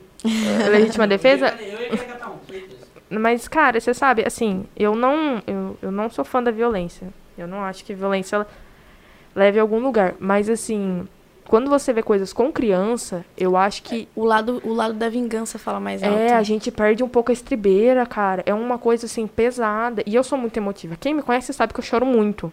E eu pego as coisas muito pra mim, assim. E esse caso da menina me impactou, sabe? É, eu já, eu já. Esse caso que eu contei da menina que bebeu, enfim, de ter prostituta, foi aqui também e foi arquivado. Então eu fiquei até sem dormir nisso É. daí. E era uma menina que eu conhecia, assim, É de bem vista, pesado. então. É, o duro é quando você conhece. E eu já Gente, sabia que tinha destruído a vida dela, né? É, eu gente já já sabia. sabe. Então eu. Eu já peguei caso também lá na delegacia de pessoas que eu conheci. Gente, é infernal você trabalhar em uma cidade pequena como Lins, porque você conhece as pessoas. Posso contar uma coisa que aconteceu comigo na promotoria? Pode. Nesse caso, foi bom, né? Mas assim, eu, eu fui vítima de um crime de importunação sexual na esquina da minha casa. Pra quem quer entender, a importunação sexual. Alô, monitora! Sim. Foi assim? Oi? Ele tá Assim? imitando. Não. Assim? Ah, não, em- não, que não. susto, Carol. Ai, que susto, eu não tava entendendo. Não, é importunação sexual encosta mesmo, passa a mão. Eita! É, é o, é o inter... É pesado. É, é o caminho até o estupro. E sabe- Quando não configura e estupro, tava estupro tendo. configura ele. E, e tava- Foi um surto. Foi um foi um surto. surto, tava tendo um surto. Várias amigas minhas foram Sim, apalpadas e tal. Enfim, aí, quando aquilo aconteceu, eu tava seis e pouquinho da tarde, começando a escurecer, eu não consegui ver a placa, eu acho que na hora do nervoso, eu fiquei Sim, muito eu lembro de brava, eu saí contando. gritando, batendo. Ele tava numa moto. Tava numa moto. Ele tava numa moto, aí ele passou, quase caiu da moto, passou a mão em mim, enfim. E aí até eu conseguir levantar, entender o que tava acontecendo, já foi. Não, não cheguei a cair, mas eu sabe quando você vai meio catando cavaco assim, e outra, o susto que você toma até você entender o que tá acontecendo, É. porque eu não vi a moto vir. Eu tenho, eu tenho comigo a desconfiança que talvez ele tenha desligado a moto, porque eu não ouvi, eu não vi. Ah, eu tinha acabado de atravessar a rua, então eu tinha olhado pra trás. Eu acho que ele veio da ruinha do lado, né, virou. Nossa, Enfim, aí aquilo mexeu muito comigo, não no sentido assim de sentir medo, nada, mas eu fiquei com muita raiva, muita raiva, porque eu não, não conseguia pegar ele, não sabia quem que ele era, não sabia a placa, não sabia nada. Eu falei, gente, vai passar batido na minha vida. E quem me conhece sabe que eu não sou muito de levar as coisas pra casa, né? Sim. Enfim, vai passar batido. ninguém cara, percebeu, amiga. é, o cara fez isso comigo e vai passar batido. Então, enfim, fiquei muito louca, tive que, enfim. Eu lembro, Aí foi pesado. eu lembro que eu tomei a decisão inicial, assim, de não registrar o boletim de ocorrência, porque eu tava na promotoria todo dia, eu sabia que ia arquivar, porque eu não tinha nada, não tinha descrição, ele tava com roupa de frio. Sabe, a única coisa que eu tinha reparado é que ele era um cara muito alto. Mas, cara muito alto. Existe 50 milhões. Acontece um belo dia, eu lá, linda e bela, no meu estágio, chegou pra mim, é, tava escrito estupro, né? Eu falei, nossa, estupro, né? Você já até senta direito na cadeira, porque você sabe que lá vem bomba. É pesado. Quando eu abri, eu vi que não era estupro, era importunação sexual, só tava com o nome errado. Na hora que eu comecei a ler, eu falei, gente, É o mesmo caso. é o cara. Pelo menos, na hora eu já vi que era o mesmo caso. E tinha três boletins de ocorrência já de três vítimas diferentes, É, inclusive, um surto. inclusive uma menor de idade. Uma das vítimas tinha sido menor de idade. Nisso, eu liguei pra minha analista, falei assim, olha, é, con- tipo, eu, eu aconteceu comigo tal, só que eu não quero registrar o boletim. Eu prefiro continuar vendo o caso, ver o que, que vai dar, porque assim, se eu tivesse que registrar o boletim de ocorrência, eu não ia poder mais Você mexer no ser caso. afastado. Então, É. me Explica isso. Se você se Então. no, no, no mesmo objetivo, no produto ali, você não pode mais mexer nisso. É, na, na real, assim, ó, você, é, pra, Eu, eu acredito assim, só pra fazer um parênteses, eu acredito que o estagiário em si, isso pelo menos eu nunca vi acontecer. Não, não mas o acontece. promotor, mas o promotor e os advogados, é, isso acontece. Então, por exemplo, é, advogado não, gente, promotor e juiz. Se o juiz é inimigo de uma das partes, se ele é amigo de uma das partes, ele não pode julgar aquele processo. Se o, o promotor é amigo de alguém, ele não pode, ele é suspeito, né? Chama-se suspeito. Impedido de, de, de julgar Mas aquilo lá. no caso, você foi vítima do... É. É, eu seria a não vítima. Então eu não poderia fazer as peças. É, não ela não poderia- poderia acompanhar como fazer, é, estagiária. estagiária. Aí eu falei assim, olha, eu vou preferir, ainda ela falou pra mim, você tá bem da cabeça? Eu falei, "Ah, Não, não. mas eu quero Mas ver. talvez isso melhore, porque como eu já vi logo de cara que ele confessou, eu falei, bom, absolvido ele não vai ser. E foi muito bom pra mim, porque primeiro eu vi as peças, eu vi acontecendo, eu vi e foi rápido, né? Foi um dos poucos processos bem rápido, porque ele já foi Mas você preso. mexeu ou não? Ficou preso. Eu fiz a, a- o pedido de prisão preventiva dele. Eu fiz a prisão de pedido preventiva dele. Se Adoro. sentiu vingada. Delícia. É, o lado vingativo. Uh, mas assim, ia, ia ser um pedido de É. prisão. Não, Na foi, verdade, não influenciei, Você né? não óbvio. escolheu, você só fez não, a peça. Não, é. é, Era, tinha Deixa que isso ser claro. Feito. É, não, tinha que ser feito. Você Tanto é escreveu. que até então eu nunca tinha feito prisão, é, pedido de prisão preventiva. Carol, manda prender tudo. É, manda. Uh. Enfim, eu nunca tinha feito é, essa peça ainda, né? Tava no começo do estágio, era uma peça um pouco mais difícil. E aí a minha analista falou: ó, tenta. E depois eu corrijo. Ela fez umas correções que não tava 100% certo, eu nunca tinha feito. Mas é, era a peça que tinha que fazer. Só pra fazer um parênteses, eu nunca escolho peça, né? Eu faço o que as pessoas, o que a analista ou o promotor de justiça pede eu fazer. Eu não escolho a peça. E peça é o quê? É a petição, por exemplo. o arquivo, é o documento. É um documento. Então chegou o caso lá. Aí viu que realmente ele tava. com- Ó, um outro, outro exemplo de prisão preventiva. Por que, que ele foi preso preventivo? Porque, como ele já tinha cometido três, a possibilidade dele Três cometer que outro. foi denunciado. Que foi denunciado. Porque comigo já era quatro. Mas como ele já tinha cometido três boletins. é, crimes, a possibilidade dele cometer outro é muito grande. Então, Sim. prende Era esse cara. reincidente, né? Era reinci é, fora a, a reincidência É. dele. E aí eu fiz essa peça, falei, opa, beleza. Você se sentiu bem. Se sentir bem. E eu, ao, ao ápice foi ele chorando na audiência. Chorando porque a mulher tinha largado dele, Ai. porque ele já tinha ficado não sei quanto tempo preso, porque se ele tivesse a possibilidade, ele se ajoelh- ajoelharia em frente a todas as vítimas e pediria perdão. foi bem assim. Ainda fiquei pensando, gente, será que se eu encontrar esse cara Pra quem não entendeu rua, a risada, o Breno fez alguns gestos. É, Beleza, tá certo. Beleza. Assim. Exato. Então eu fiquei pensando assim, nossa, eu vou encontrar ele na rua. Falou, viu, ajoelha aí. Ajoelha aí e me pede perdão agora. Mentira. Mas olha. Aí, e como, só pra vocês entenderem, ah, como que você teve certeza que era ele? Porque o cara tinha 1,94m. É, Qual que é não a possibilidade de ser o mesmo crime ser como. E outro sabe, cara? assim, eu não fui uma das e a mesma vítimas. moto também. É, eu não fui uma das vítimas, mas eu lembro, assim, de verdade, só de amiga minha, amiga minha, foram quatro. Gente, Que eu conhecia, não era tipo assim, ah, fulana, que eu conheço da padaria. Não, Falou a mesma eu acho que era a mesma pessoa. Exato, que aconteceu ah, a mesma coisa. muito provável que era a mesma pessoa. Sabe por que, muito que eu acho que era a mesma pessoa? A descrição batia, o modus Era operandi batia, tal, tal, tal. Então, assim, é, eu lembro, assim, foi assustador, porque foi assim, num, a Carol me mandou o áudio, aí eu comentei num grupo, porque eu tinha várias amigas que caminhavam também. Uhum. Você tava caminhando, Eu não tava caminhando. Estava caminhando. E eu tenho várias amiga, amigas minhas são fitness, no caso eu não sou, e elas estavam e ela- e elas caminhavam e tal. Aí eu mandei pra elas, falei assim, eu não mandei o áudio da Carol porque foi bem assustador o áudio assim, desesperado. Eu fiquei desesperada ouvindo o áudio. E eu lembro, eu falei, gente, ó, toma cuidado, tem um cara assim assim que ele tá apalpando as meninas enquanto elas estão caminhando. Não, acho que não passou cinco minutos. Duas meninas desse grupo mandaram mensagem falando, não, já aconteceu comigo Uhum. ou eu conheço alguém que aconteceu. Então, assim, foi, foi aterrorizante. E isso daí, é, conseguir pegar o cara, ele Uhum. confessar, ser condenado, gente, isso daí foi um milagre É, foi, de Jesus. Foi, foi o que, que garantiu minhas noites de sono, porque mexeu comigo ao ponto de que eu não Sim. dormia direito, eu tava com muita raiva, eu queria, eu me sentia uma, gente, como pode, o tanto que eu tô estudando, o tanto que eu tô me dedicando, e acontece comigo e eu não consigo me defender. Como pode? Que, E que outra coisa, que eu sou, lembro, entendeu? sabe uma coisa que me marcou que você falou? Você falou assim, Maria, eu tenho faixa preta de taekwondo, eu queria dar um chute na cabeça dele. Porque, gente, Nem essa possibilidade eu não tive. é, a gente tá rindo de desespero Sim, agora. é, não sei se eu teria coragem, porque ele era muito grande. É, não, mas eu falo assim, a gente tá rindo agora porque passou, Nossa, graças a Deus ele tá nossa, condenado e tal. Mas foi aterrorizante. Foi. E, gente, isso acontece em Lins muito.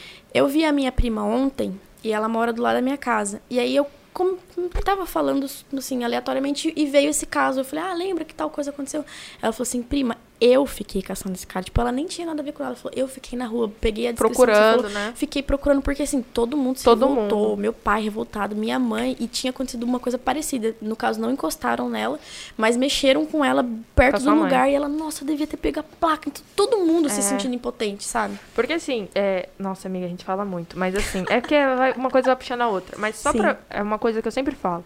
Essas coisas que envolvem a parte sexual, assim, apalpar, é, obrigar a beijar, puxar cabelo, esse tipo de coisa, não tem nada a ver com prazer sexual, gente. É uma mentira isso. É fazer você. É a pessoa fazer a outra se sentir impotente. Se sentir humilhada. É, é, humilha- é humilhante, você se sente impotente, você se sente com vergonha. Ainda que, é o que eu sempre falo, ainda pra mulher admitir que aconteceu alguma coisa, Uhum. é muito mais fácil do que um homem admitir. Uhum. Eu conheço, assim, casos lá na delegacia da mulher, homens até 14 anos vai pra DDM, né? Uhum. O que que é DDM? Delegacia de Defesa da Mulher. Delegacia de Defesa da Mulher, desculpa, eu olhei pro Breno. Mas o ponto é, eu lembro, assim, de alguns meninos que, que já eram, assim, tinham menos de 14, mas já tinham mais de 10, mais ou menos, eles não queriam falar, eles não Uhum. falavam.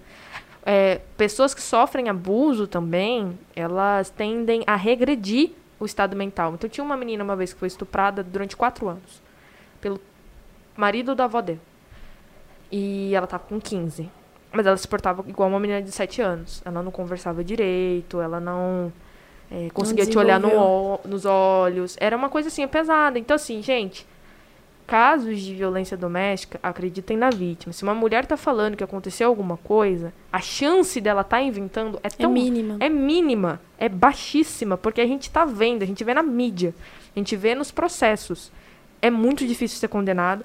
Se é condenado, a mulher passa por uma revitimização. Uhum. E a- vou aproveitar o gancho que eu falei que eu ia falar. Lá no meu Instagram tem uma petição chamada Estatuto da Vítima. é a promotora Salé, é Celeste? Celeste. Celeste. Ela é uma mulher incrível. Inclusive, ela escreveu o prefácio do livro Todas por Todas, que vai sair com a honra e glória Amém. esse mês. E ela criou um estatuto para o Estado parar de Revitimizar. revitimizar a vítima, de parar de colocar a mulher numa situação vexatória quando ela é, traz um. Não só mulher, tá? Eu tô falando mulher, me desculpa, não é só mulher.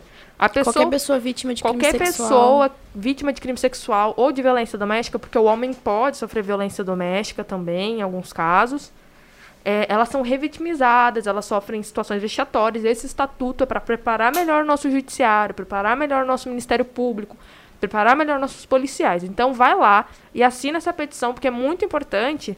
É, se você quer mudar o mundo, faça isso, sabe? Comece com coisas pequenas, assinando uma petição para parar de desmatar a Amazônia, doando um real para para, sei lá, pro, como é que chama? Cruz Vermelha, Uhum. sabe? Faça essas pequenas coisas que você não tem noção do poder que isso tem. E para a proposta legislativa ela ter é, quando parte do das pessoas para o Congresso, etc., elas precisam de um, número de assinaturas. Eu não lembro agora de cabeça. Mas a gente precisa que vocês se mobilizem. Então assinem essa petição. Existem outras várias no site do Senado, eu acho, e da Câmara dos Deputados. Então, se vocês querem mudar o mundo, começa pequenininho, começa se mobilizando para mudar as legislações. E aqui eu vou só ler uns comentários. Todo mundo falando que o Pedro é maravilhoso. Hum, concordo. Sim. O Abraão falou que vai me entregar, falando o nome do, da outra pessoa da minha banca. E, gente, foi sensacional. A gente teve um pico, eu acho que de 27 pessoas, 26. Você- A gente tá com 16 pessoas nos assistindo depois de 1 hora e 54 Ai, que minutos. responsabilidade, A gente. gente falou bastante coisa. 19. 19? Então, assim, galera, eu quero muito agradecer vocês. É, vocês estão dando um palco muito importante para várias pessoas que estão vindo aqui. A próxima convidada é a Márcia Pandolfi.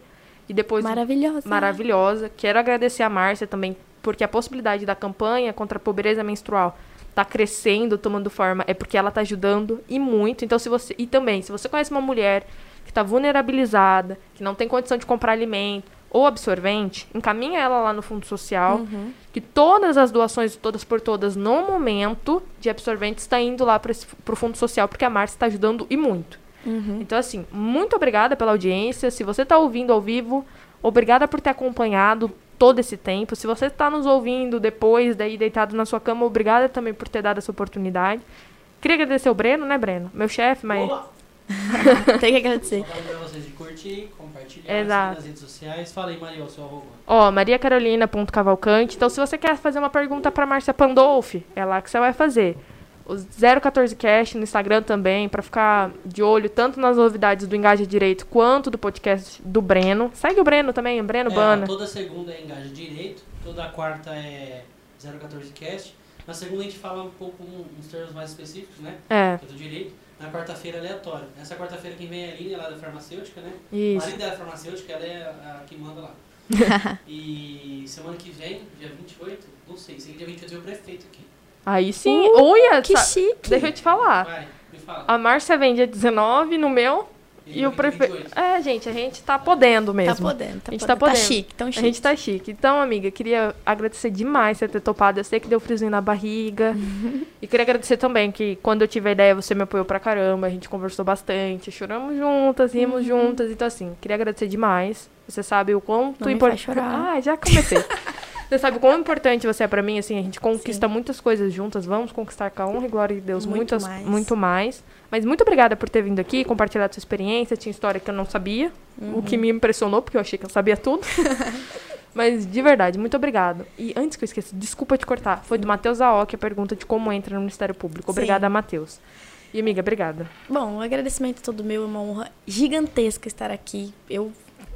Enfim, eu nem. nem Não vai não tenho chorar. nem, nem. Não, não vou chorar, tô aqui já.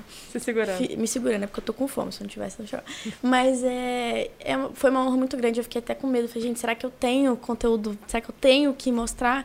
Mas eu acho que, principalmente dessa ideia de estudante, de universitário, a gente sempre tem como estender a mão pro outro. Inclusive, eu venho conversando muito com algumas pessoas sobre a primeira fase da OAB. Nós duas passamos na primeira Oh, fase da OAB. Não tenho. Sempre vou ter muito orgulho disso. E tô 100% aberta a compartilhar essas experiências. Eu acho que a gente tem que se ajudar. Não tem, é, não rivalidade, mas não tem, assim, competitividade que me impeça de ajudar Outra enfim, pessoa. outra pessoa. E isso daqui é isso. é- O, o Engaja Direito é para ajudar as outras pessoas, é para levar, democratizar o direito, essa ideia perfeita, extremamente necessária. Eu sempre falei para você, Carol, a gente tem que dar um jeito de levar o direito, porque aí, depois que você entra na faculdade de direito, você vê quantas vezes na sua vida as coisas poderiam ter sido mais fáceis se você já conhecesse seu direito, se você já Sim. conhecesse, entendeu? E as pessoas precisam saber disso, precisa ter direito na escola, já falei com spoiler, precisa ter direito em todos os lugares, enfim. Sim. O direito é muito importante. Só os últimos recados, muito obrigada. Os últimos recados, então. Curte, compartilha, se inscreve no canal, por favor. Tô- o sininho Ativa o sininho. A minha meta é chegar a 50 inscritos, então, por favor, me ajude. toda segunda às 8. Toda segunda às 8. Drive-thru do combate é, à pobreza menstrual para coletar absorventes das 9 à 1 da tarde, esse sábado, lá no CNA. Queria agradecer todo mundo que assistiu. Patrocina a gente. Tô esperando a minha caneca personalizada, a vacina no braço. Você já tá falando com alguém de caneca? Eu já sabendo. estou. Então, assim, se você quer correr mais rápido, por favor, me mande uma DM. e, por favor, se cuidem, fiquem em casa se você puder. E é isso, gente. Sejam felizes. Muito obrigada.